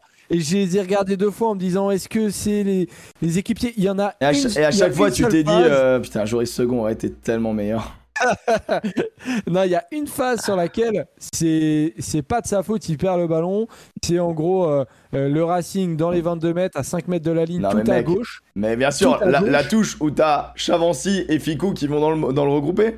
Ah ouais, non mais là par contre. Et la balle sort et la, balle sort, le mec tourne la tête, le mec tourne la tête, voit du rouge et noir de partout, il a 5 mecs autour de lui et, et aucun centre. C'est vraiment, euh, vraiment bon chance. Qui était à, à 70 mètres euh, au profondeur, tu te dis mais mais euh, bon bah il s'est dit bon là j'ai pas le choix, je dois attaquer la ligne, il perd le ballon, bah c'est vraiment pas de sa faute, tu vois. Il prend le ballon sous pression, c'est catastrophique, je sais pas ce qu'on fait. Après en vrai, là pour moi il fait une erreur parce que au final il a son soutien, il, il fait le geste de trop où il essaye de la claquer pour faire jouer, alors qu'il faut justement tempo à ce moment-là et se restructurer.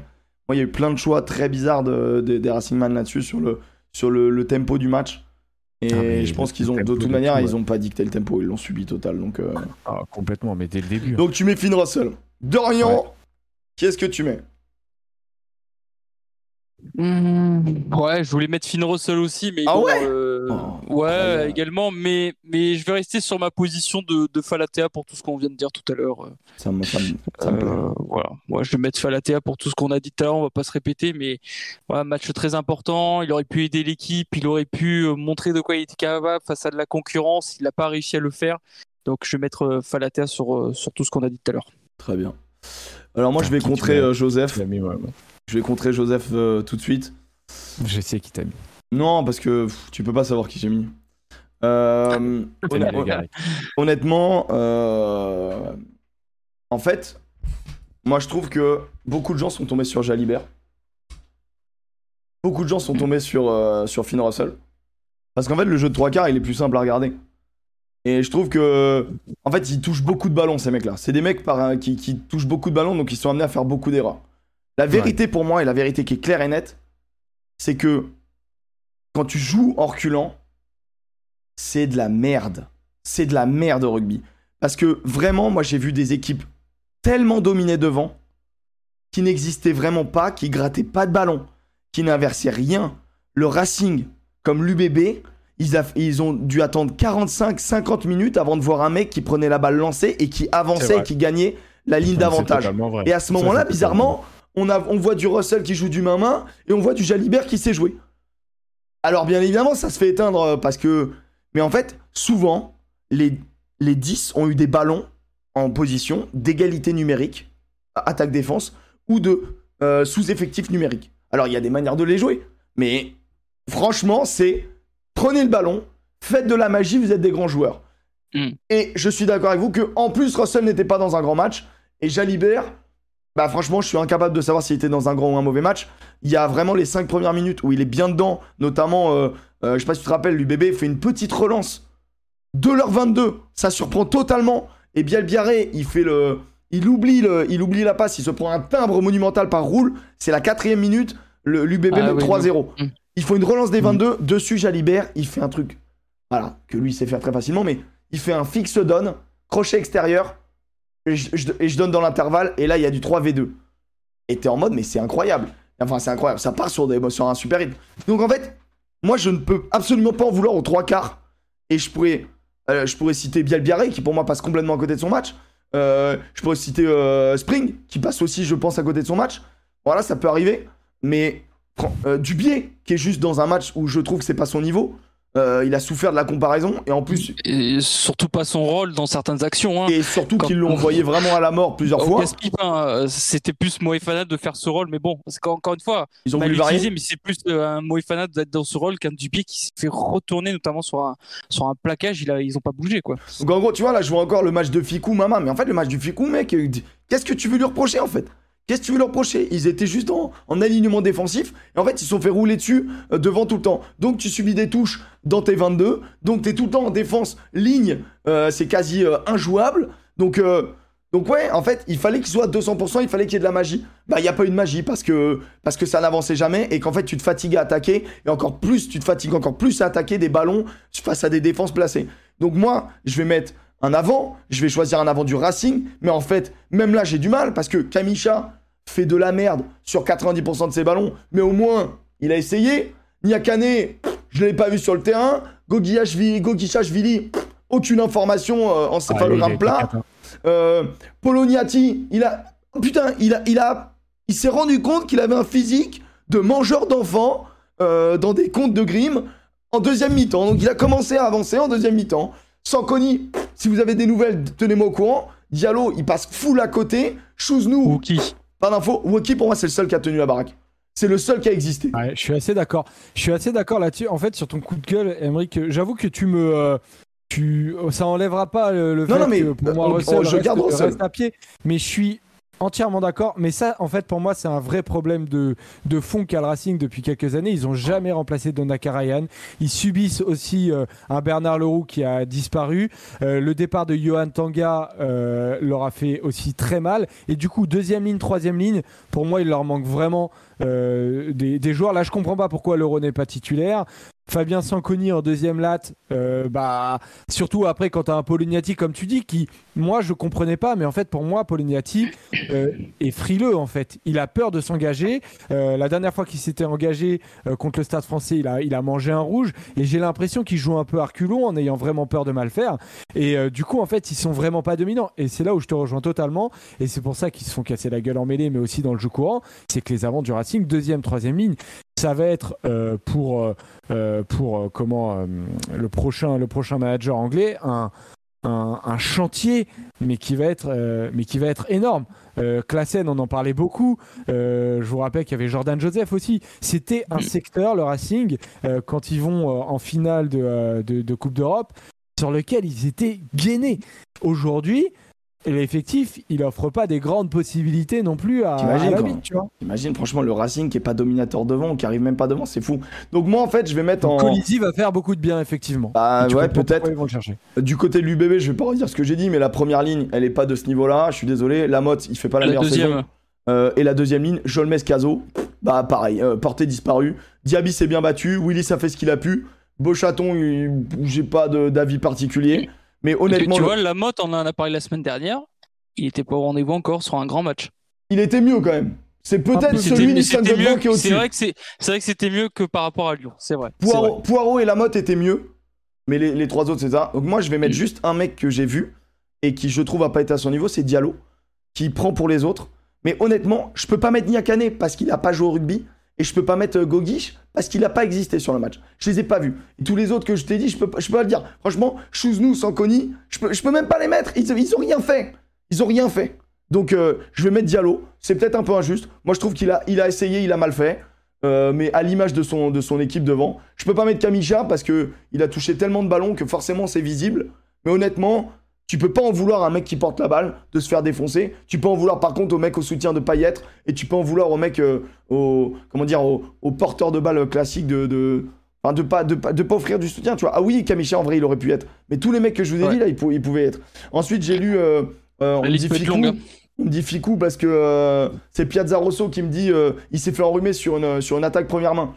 alors, faut vraiment euh, lire, les, attaques derrière, parce que vraiment, très honnêtement, il le rattrape en poursuite, Lebel, mais honnêtement, l'attaque, elle est parfaite. Donc en gros, la défense peut pas défendre à tous les endroits, et là, honnêtement, c'est pas Fikou qui est en tort. Le vrai problème, c'est que la combinaison, elle est parfaite. Donc soit tu sanctionnes plus vite euh, le porteur, soit la combinaison et l'essai de Lebel, il est quasiment inarrêtable, ou alors il te faut plus de mètres. Si tu as un ou deux mètres de plus, tu l'attrapes. Et Imhoff, il monte pas trop, parce qu'en fait, il monte, il, monte pour bloquer les extérieurs, comme ils l'ont fait deux fois de suite, parce que les Toulousains, leurs deux premières combinaisons, ils envoient à l'aile le plus vite possible, en faisant donc les cellules de derrière. Sauf que là, ils ont changé l'alignement, et ils ont fait, euh, ils ont mis Lebel en invisible, qui est une combinaison, euh, mais tellement classique dans le rugby, que que pourquoi elle est classique? Parce qu'on sait qu'il ça marche en fait, on sait qu'elle marche. Parce que vous avez euh, Aki qui monopolise deux mecs, vous avez euh, et vous avez euh, Choco Barres, qui arrive comme une balle et qui, et fout sur les talons euh, les deux centres. En fait, ça bloque tout le monde. Vous avez Imov qui monte fort parce que de l'autre côté, ça peut aller soit sur Ntamak.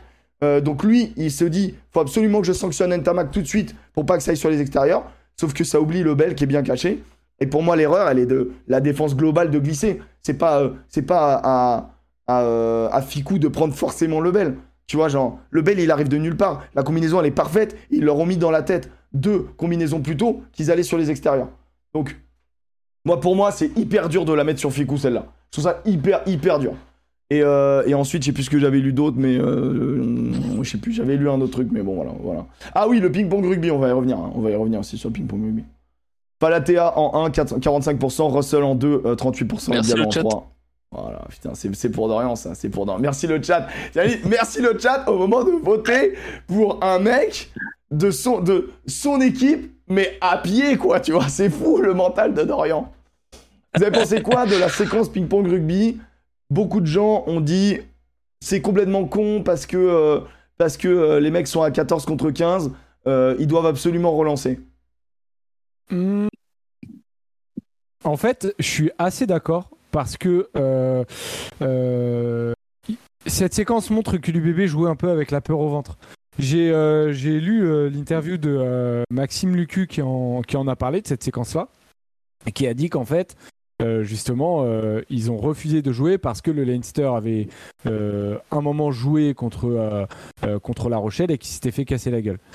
Mais en fait, ils n'étaient pas dangereux en jouant au pied. Donc fallait potentiellement chercher autre chose. Surtout, effectivement, la saucisse dans le chat, tu le dis et ceux-ci se disent des belles choses. Euh, surtout, Jalibert sait le faire, c'est là qu'il est le plus fort. En fait, je suis assez d'accord parce que à partir du moment où tu as un joueur comme ça, qui est capable de trouver des, des, trous, il n'y en a pas, eh ben, je, me dis, je me suis dit, bon, je le comprends qu'il ne le fasse pas parce que. Euh, parce que euh, c'était tellement tactique, tellement un moment de charnière, c'était la 52e, c'était pas fini, il fallait pas peut-être faire tout exploser. Et tu sais, bon bah ils font pas une si mauvaise deuxième mi-temps, mais je me suis dit, ils ont quand même envoyé un message en disant ok on euh, on veut pas relancer de chez nous parce que vous nous faites peur un peu tu vois. Et c'est peut-être là où l'UBB effectivement n'a pas emmené le match dans, dans une autre sphère un peu plus folle ils, sont restés dans, dans ce que euh, La Rochelle potentiellement voulait faire et en plus à la fin ils le perdent tu vois il y a mm. un contre et, et c'est là où je me suis dit bon bah si tu fais ça tu dois le gagner tu le fais tu le perds eh ben, je peux te dire que Dulin, à la fin, il... et tout le trident euh, arrière, bah, ils en sortent gagnants. Quoi. Après, euh, tu vois, dire que ça sert à rien, dans... moi j'ai trouvé que c'était un moment qui était assez fort. Le public euh, se plaignait, etc. Mais ah, le public se plaint, mais en rugby. C'était purement rugby. De haut niveau, tu vois. C'est un des moments clés du match. Et malheureusement, je, je pense qu'il faut donner des. Il faut expliquer dans ces moments-là. Faut pas juste avoir des commentateurs qui disent Ah, c'est relou, il tape dans le pied, tu vois. Parce que bien sûr que les gens ils veulent voir des grosses relances de, du parking. Mais en fait, pour faire des relances du parking, bah, c'est bien. Mais je vous jure que quand tu vois le plan de tout le stade et que tu vois où sont placés les, les Rochelais, bah, t'es pas surpris de voir Jalibert se faire contrer dans les 22 mètres. Parce qu'honnêtement, ils sont trop bien placés. Et ils te mettent une muraille devant lui. Et en fait, ils le, cloisonnent dans une seule et même zone, ce qui permet à tout le groupe de le, de le maintenir et de lui offrir très peu de solutions visuelles. Et vraiment, s'il relance il est quasi tout seul, tu vois. Et en fait, moi, je plains pas trop Jalibert, je plains euh, Cordero, Bielbiaré. Enfin, je, je plains, je les plains pas, mais je dis, mais les mecs, euh, Et, je plains, et je plains aussi peut-être des avants de se dire, un Willis ou quoi, de se décrocher. Parce qu'honnêtement, tu vois que ça rentre dans ça. Mais offre-lui des solutions au gars. Au gars. Il n'a aucune solution. C'est vraiment Jalibert, ta magie ou rien. Sauf qu'à un moment donné, il est bien isolé. Et honnêtement, Dulin remporte ce ping-pong rugby. Et si, mais, mais Jalibert, c'est pas le problème d'être à 14 contre 15. Parce qu'au final, cette supériorité numérique, elle disparaît. Puisque l'infériorité numérique, elle est en plein milieu. Sauf qu'elle est en plein milieu, il y a, y a peu d'espace. Alors oui, on voit des relances magiques. Mais honnêtement, c'était apathique du côté de, de l'UBB. Et il faut regarder aussi les, joueurs sans ballon qui lui offraient pas de vraies solutions. On l'a vu pas mal au 15 de France, des mecs qui se mettent en, porte, etc. et qui te donnent des solutions. Il y en avait pas. Il y en avait pas. Il y avait des mecs qui, avaient, qui étaient capot ouverts. Et donc, du coup, bah, Jalibert, il fait ce qu'il sait faire. Et il se dit, bah, nous, il faut qu'on joue chez eux. Et franchement, La Rochelle, là-dessus, c'est pour ça que je mets du lin encore homme du match, c'est que ils ont cassé le rythme au moment où il allait peut-être avoir une enflammade. Mais moi, j'en veux pas à Jalibert, parce que vraiment, Jalibert n'a aucune solution offerte par ses potes. Biel, Biarré, Cordero, ils sont où? Ils sont où, mec? Vraiment, la communication, elle est où? Et tout magique qui peut être, bah, je peux vous dire que même Ntamak, euh, si on lui met une pression comme ça, je suis pas certain que ça relance du parking. Hein. On, verra, on verra en finale, mais honnêtement, euh, et c'est pour ça que je trouve les gens hyper durs. Mais et cette séquence, elle est frustrante. En fait, quand t'es supporter de l'UBB, bien sûr, t'as envie de voir la magie et tu te dis, on sait jamais. Mais s'il se fait croquer dans les 22 qui a pénalité, eh ben, tu passes à plus, je sais pas combien, et en fait, c'est terminé. Donc, tu reviens un petit peu, t'espères, tu vois que tu, commences à avoir des petites portes d'ouverture, t'essayes de, de gagner ce ping-pong, et au moment où il le gagne pas, ben, le match, en fait, c'est fini, quoi. La Rochelle a mis à poser le couvercle. Ouais, ah surtout que le, le, jeu au pied de l'UBB a pas été bon. Tu vois, même Maxime Lecu, il a voulu relancer, il n'arrivait pas à trouver. Il y avait une très belle euh, défense de, de, de Dulin ou d'Astoy qui était aussi derrière. Mais à certains moments, notamment en seconde période, c'est là où je regrette un peu la vision de jeu où qu'a pas eu Jalibert euh, alors qu'il a d'habitude, c'est que tu avais deux trois moments où il pouvait viser derrière la défense de La Rochelle avec des espaces plutôt grands qui n'étaient pas couverts euh, par notamment Dulin ou, ou son coéquipier où il pouvait trouver facilement des 50-22 où ils ont vite se relancer à la main euh, par peut-être fébrilité de pas s'affronter, de pas prendre de risques aussi mais dans après nous on dit ça et on est en haut dans notre tour d'ivoire en tribune de presse. Tour d'ivoire, calme-toi, j'étais pas en tribune presse moi. Meilleure vision qu'eux, mais c'est vrai que tu avais deux trois solutions notamment en seconde période. Si Jalibert avait eu cette vision du jeu qu'il a d'habitude, il aurait pu trouver quelques espaces plutôt simples qui étaient mal couverts par les par les Rochelais. Mais sinon niveau placement, La Rochelle était complètement en place. le premier rideau était était présent, tu pouvais pas du tout euh, passer. Donc, euh, mais mais là c'était un peu euh, qui va sauver la patrie à l'UBB. En première période, tu avais Bielbarré et Tomboy qui essayaient de sauver la patrie en jouant tout seul, en jouant trop sur les extérieurs où ils se sont fait manger. Après, en seconde période, c'était en mode euh, on donne à Jalibert, maintenant, euh, essaye de nous de, faire ton petit coup de pied par-dessus et essayer de sauver la patrie. Et voilà, ça n'a pas, pas marché. C'est les Rochers qui ont été gagnants dans cette partie. Mais euh, là, j'essaie de lire un peu le chat. Il y en a qui disent Ramos aurait relancé 15 fois. Et moi, je vous dis, sur l'essai, donc je répondais dans le chat, et je dis en fait, sur l'essai où Ramos traverse le terrain, et ensuite il y a un il y a un enchaînement main-main des avants qui est magnifique dans les 22 et ça amène l'essai de Roumat. En fait, Ramos, il a une solution avec un avant qui, se propose à, à son inté et il a trois solutions XT où tu penses que ça va ouvrir grand champ et du coup ça t'ouvre la défense vraiment devant toi. ça a bougé autour de Ramos, ça bouge. C'est vraiment la différence entre. C'est pour ça que euh, des fois on dit voilà le, le, jeu sans ballon, mais en fait des fois ce qui est dur, c'est qu'il faut regarder pas le porteur du ballon, il faut regarder les autres. Et mhm. c'est pas naturel. Et donc, du coup, vraiment, là, pour le coup, euh, en fait, Ramos, autour de lui, ça bouge. Et après, sur ses qualités euh, individuelles, bah. Ah ouais, un petit crochet, c'est terminé. Ciao, bye bye, tu m'attrapes pas, mon gars. Et, et, il te traverse le terrain. Mais parce que, parce que t'es obligé d'être attiré, parce que tu vois que t'as Lebel qui arrive, euh, qui arrive en soutien derrière, que t'as que as Choco Barres ou je sais plus qui encore sur les extérieurs, ou Ntamak. T'es en mode, mais putain, mais comment je vais les, comment je vais les conduire tous? Et. Bah ouais, bah moi, moi j'ai trouvé que j'ai trouvé que sur, sur, euh, sur le, jeu, le jeu au pied, euh, le jeu en l'air et la stratégie, c'était compliqué. Et il y a quelqu'un d'autre qui disait que le problème, c'est qu'à partir du moment où tu rentres dans ce ping-pong rugby, t'es malheureusement euh, obligé d'y rester et d'en sortir vainqueur. Tu vois, genre, tu, tu as peu de solutions. Alors oui et non, tu peux en avoir, mais en effet, à partir du moment où ça bouge pas et qu'en plus, il y en a un qui est en train de te dominer, c'est compliqué. C'est compliqué. Mais bon, c'était un peu un peu terrible. Euh, bon, maintenant, on va se projeter vers la finale, sauf si vous avez d'autres choses à dire sur euh, finale, Non, bah, demi-finale bien, euh, bien non, arbitrée. On était content. Euh, l'essai, euh, l'essai de pénalité, on en pense quoi? C'est ok? Ouais, ouais. Ouais, ouais. L'arbitrage. Pour le coup. Bon, euh, Moi, j'étais assez, bien. assez bien. Alors, euh, les timbres, les timbres qui ont euh, été mis. euh, C'est ça, non, on a vu deux très belles équipes. On voit, on voit que peut-être ce top 14, il y a Toulouse et La Rochelle et le reste, peut-être maintenant. Ouais, donc c'est pour ça, la, la, finale, moi, je suis, euh, je suis chaud patate. Ça va être une finale. En vrai, en vrai, je vais pas te mentir. Genre, je voulais un match en demi, tu vois. J'aurais aimé un match avec un scénario. Mais je rêve que de La Ouais. Rochelle, Stade Toulousain. Tout le monde, tout le monde. On a posé la question, Toulousain a fait leur match, tout le monde a dit qu'il voulait euh, La Rochelle, tu vois. En plus, il y a eu quelques déclats entre Hugo Mola et Ronan O'Gara en avant-match, en avant les demi. C'est, voilà, t'as un peu bah, les journalistes, la ligue. Les tout, tout le monde, euh, tout, tout le monde veut cette affiche euh, Toulouse-La Rochelle. En fait, ça aurait c'est bête à dire et, et- et j'ai du respect pour le Racing et l'UBB, mais ça aurait fait tâche en fait s'il y avait l'un ou l'autre en finale face à La Rochelle ou Toulouse. Ça aurait Ah, peut-être gâché même la fête, tu vois. Non, mais dire. c'est c'est très Mm, clair. peut-être pas, mais- d'accord. Non, mais si, parce que déjà, déjà leur présence en phase finale, euh, que ce soit euh, le Racing, l'UBB, le Stade français, euh, c'est des équipes qui, euh, au final, ont souffert euh, à Mm. certains moments de la saison, un peu moins le Stade français, mais à la fin, bah, tu vois qu'arriver en barrage quand.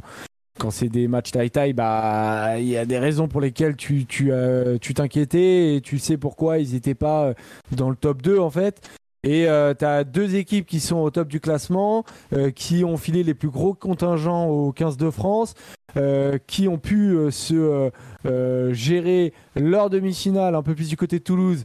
Mais en fait, euh, La Rochelle, tu as l'impression qu'ils euh, ils ont même pas encore monté leur, euh, leur vrai niveau euh, que, bah, en, en demi-finale.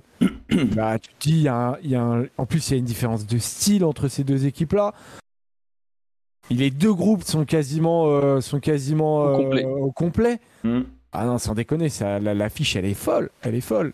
Je, je, je, je suis. Alors, j'allais dire, je suis incapable de donner un favori. Moi, je donnerais plutôt La Rochelle. Avantage psychologique, Coupe d'Europe. Mais. Comment parier contre Toulouse, tu vois? Ouais, c'est. Il y avait un adage qui disait genre euh, euh, en, en finale, euh, je mise jamais contre Tom Brady. Bah, c'est un peu ça qui est compliqué, c'est que en, en finale, c'est compliqué de miser contre Toulouse. Mais moi, je trouve que sur la dynamique, les, les Rochelais ne sont plus les petits des Toulousains parce qu'ils ont confirmé Mm. et ils sont revenus de l'enfer dans un match qui restera euh, culte de cette finale à Dublin, tu vois. Et Ah non, du coup, Toulouse, c'est vraiment une bête qui est dure à crever, mais les Rochelais aussi. Donc là, en vrai, c'est plus que du 50-50. Ça veut rien dire. Mais tu vois ce que je veux dire. C'est du 100-100. c'est du 100-100. Ah, Ils ont Ouais. tous les deux 100% de chance de gagner, quoi. Et ils ont ouf. tous les deux de l'animosité. Et on retrouve, je discutais avec les mecs de la Ligue, on retrouve des antagonistes. Comme il y a eu à une époque, tu vois. Quand il y a eu. euh, bah, Basta aussi le disait. Quand il y a eu, euh, quand il y a eu euh, Toulon-Clermont. quand il y a eu euh, euh, le stade toulousain et, euh, et le stade français. Tu vois, on retrouve ces antagonistes-là. Euh, le, B- BO et le BO, Mhm. le stade toulousain. Tu vois, il y a vraiment ces, ces périodes-là Alors, qui petit sont. un peu- sondage, euh, moi et Mike Oh, le petit sondage qui va gagner. hein. Oh. Ah bah là, bien, bien heureux, bien heureux qui, qui, a- Ah est capable de, de, de connaître le, le stade. hein, le- Qui sera champion Après là, le truc c'est que c'est hyper dur, c'est que il y a des mecs supporters qui va dire, qui vont dire, euh, qui vont faire le contre karma, d'autres qui vont. Après, c'est vrai que La Rochelle n'a jamais gagné de Brennus. J'ai mis la Rachole. ah, je suis fatigué. Ah, je suis fatigué. La, la Rochelle n'a jamais gagné de Brennus. Euh, mais je pense qu'ils avaient cette. euh, ils avaient ce petit, ce petit déficit mental d'être les petits. Mais je crois que vraiment aujourd'hui, ils les regardent dans les yeux. Ils se connaissent tous. Euh, le nombre de joueurs d'équipe de France. Bon, j'ai tenté de poser une petite question à, à Greg Aldrit. Bon, je vais pas vous mentir que bon. euh, pff, je, je- je vais vous montrer ça, mais c'est vrai que c'est vrai qu'il était un à bout. On s'attendait à autre chose en je- réponse. Je crois que mon humour passe pas. Euh... Je crois que voilà, mon, mon humour passe pas. Je vais vous montrer juste ça en 2-2. Bon, voilà, c'est. Bon, on va, on va pas m'en vouloir, mais. Grégory, c'est juste une simple question pour le petit bureau. Euh, Qu'est-ce qui se passe si Antoine Dupont te regarde pas dans les yeux pendant le tof Je sais que, que voilà, avec Toto, ça t'inspire bien. J'ai hâte de, de faire le toss avec lui. En plus, ça saccade. Il a dit Je sais qu'avec Toto, on s'entend bien, j'ai hâte de faire le toss avec lui. Au revoir. Moi, je trouve que la question était drôle. Putain, je, me, je me suis dit Bon, bah voilà, tu vois, on peut l'avoir et tout. euh. Ouais, trop premier degré, de ouf, c'était trop ça, les gars. Tu sais, moi, je suis vraiment. Après, c'est. Bon, il venait de répondre aux journalistes, il était crevé, euh, honnêtement. Bon, voilà, c'est les trucs obligatoires. Moi, je l'ai attrapé en dernier, il avait juste envie de se casser. euh. Je lui ai dit, je peux avoir une dernière question euh. À tout moment, il t'allume. Non, mais tu vois, bon, voilà, écoutez, on a tenté, on a tenté. euh. Après, il était fatigué, moi, je lui en veux pas, c'est juste que. Autre chose à faire. Donc, euh, je lui ai dit, qu'est-ce que tu lui fais? Qu'est-ce que tu lui fais si tu te regardes pas dans les yeux? Non, ça tombe bien avec Toto, c'est un ami. Ouais, je j'espère, enfin, je me doute, quoi. J'aurais tellement aimé, tu vois, genre, typiquement, genre Ange Capozzo ou, ou Hassan Kolingar dans une autre ambiance, mais ils se sont pas fadés 80 minutes au soleil. Ils auraient fait une vanne, tu vois, on dit, ouais, je pense que je l'ai détruit, quoi, je le démonte. Premier plaquage, ça craque de partout. Mais bon, c'est pas grave. Tu as regardé dans les yeux pendant la question? Oui. Directement. Euh, mais bon. T'as voulu faire ton guignol surtout, ouais. Pas le- ouais, ton lagui, ouais, je sais pas, mais il aurait peut-être dû euh, avoir. Eh, Toulouse à 60%. Toulouse à 60%. J'ai peut-être pas annoncé quel est le sondage, désolé. T'es déjà sous la douche dans sa tête, ouais, je te jure, je pense qu'il avait autre chose à faire. Je pense qu'il avait autre chose à faire, mais bon. Euh, Capozzo, Jelonge vont manquer. Ah, c'est sûr qu'il vaut mieux les avoir dans l'équipe, c'est sûr. Hmm. On aurait une très belle Ouais, mais réponse. Flamand est de retour, Chocobarès. euh, Flamand, l'entrée de Flamand. Ouais, ouais.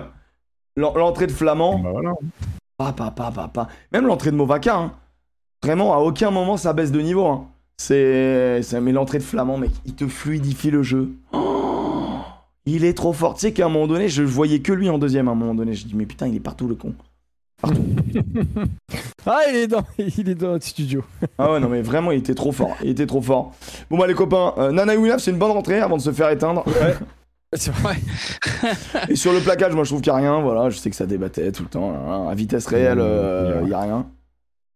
Euh, Est-ce qu'on prévoit un truc au Stade de France? Non, non, on, euh, le match, on va juste le voir en viewing party sur la chaîne de Rivenzi, dans son salon, et avec vous. Euh, donc, du coup, peut-être pour le décalage, on sera mieux, mieux réglé. Rien de prévu pour la, pour la finale, en tout cas pas au stade, mais prévu quand même une viewing party. On va vivre le top 14 jusqu'au bout tous ensemble. Et, donc voilà. Les copains, je pense qu'on a fait le tour, on a donné nos impressions. Est-ce que vous avez des, des questions, des trucs sur lesquels vous, vous vouliez vous exprimer, les gars, dans le chat, au niveau du, ou les copains, au niveau de ce qu'on a vu sur les demi-finales? Non, cho- choc de titan euh, devant, Voilà. ça va se casser la gueule. J'espère vraiment que euh, voilà, tout le monde va en ressortir vivant et, euh, et pas blessé en vue de la Coupe du Monde.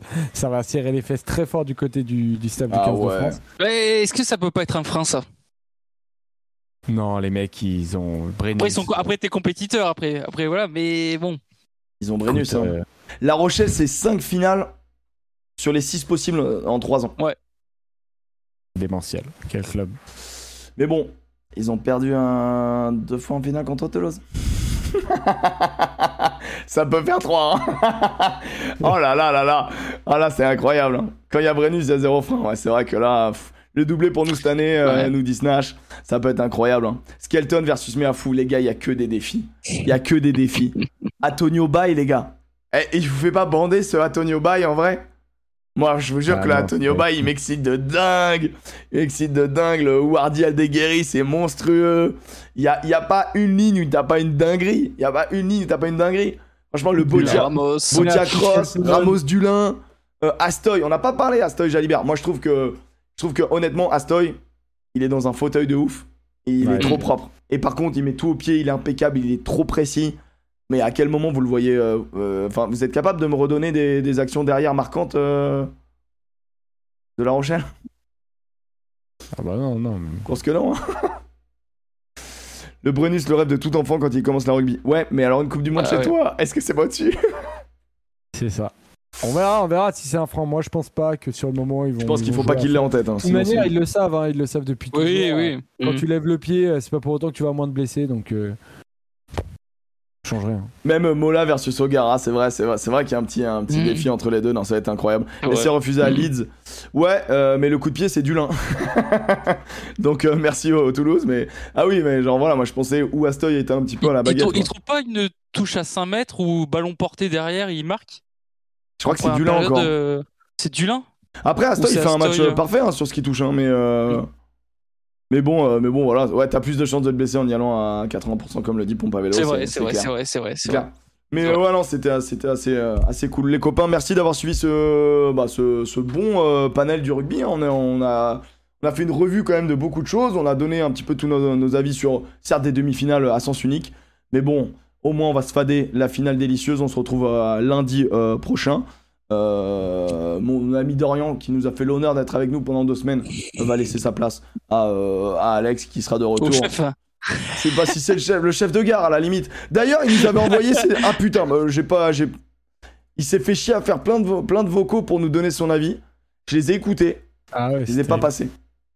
Merde. Mais on- il saura jamais. Mec, mec, on verra nous- on, on verra s'il nous- s'il a écouté l'émission. Mec, on verra. On verra s'il a écouté l'émission. Merci les copains, on vous fait d'énormes bisous. Merci, infiniment. Merci à vous. Du coup, attends, Merci, prono, oui. Joseph. On Merci, termine sur ça. Joseph, tu dis qui, qui sera champion de La France Rochelle. La Rochelle. Dorian, La Rochelle parce qu'elle est plus prête qu'il y a deux ans. même si elle a l'air plus fatiguée. Bon, ouais, un petit coup de bière et ça Ah, moi, repart. moi, je suis pas d'accord avec cette idée qu'elle a l'air fatiguée. Bah moi aussi je dis La Rochelle, c'est terrible. C'est terrible, moi aussi, moi aussi mon sentiment c'est La Rochelle. Et Mais puis, euh, c'est pas Alexandre qui va dire autre chose. Mais elle a des Mais ça, d'air, va hein, leur plaire aux Toulousains, rochelaise. de voir euh, personne qui, qui mise sur eux. ouais. Et il y a 60% du chat qui mise sur eux. On aurait clairement pu être dans le chat. C'est juste que nous, c'est nous qui sommes filmés. Mais voilà, c'est trois. Ça veut pas dire que le monde médiatique est contre, le, est contre Toulouse. Ne vous inquiétez pas. non, puis que eh, voilà. faisons vraiment. Enfin, est-ce qu'on fait vraiment partie du monde médiatique? Voilà.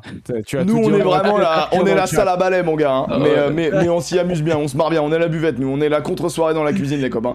Merci infiniment, on vous fait des gros bisous, passez une agréable soirée. Si vous avez raté l'émission, allez écouter en podcast bien sûr.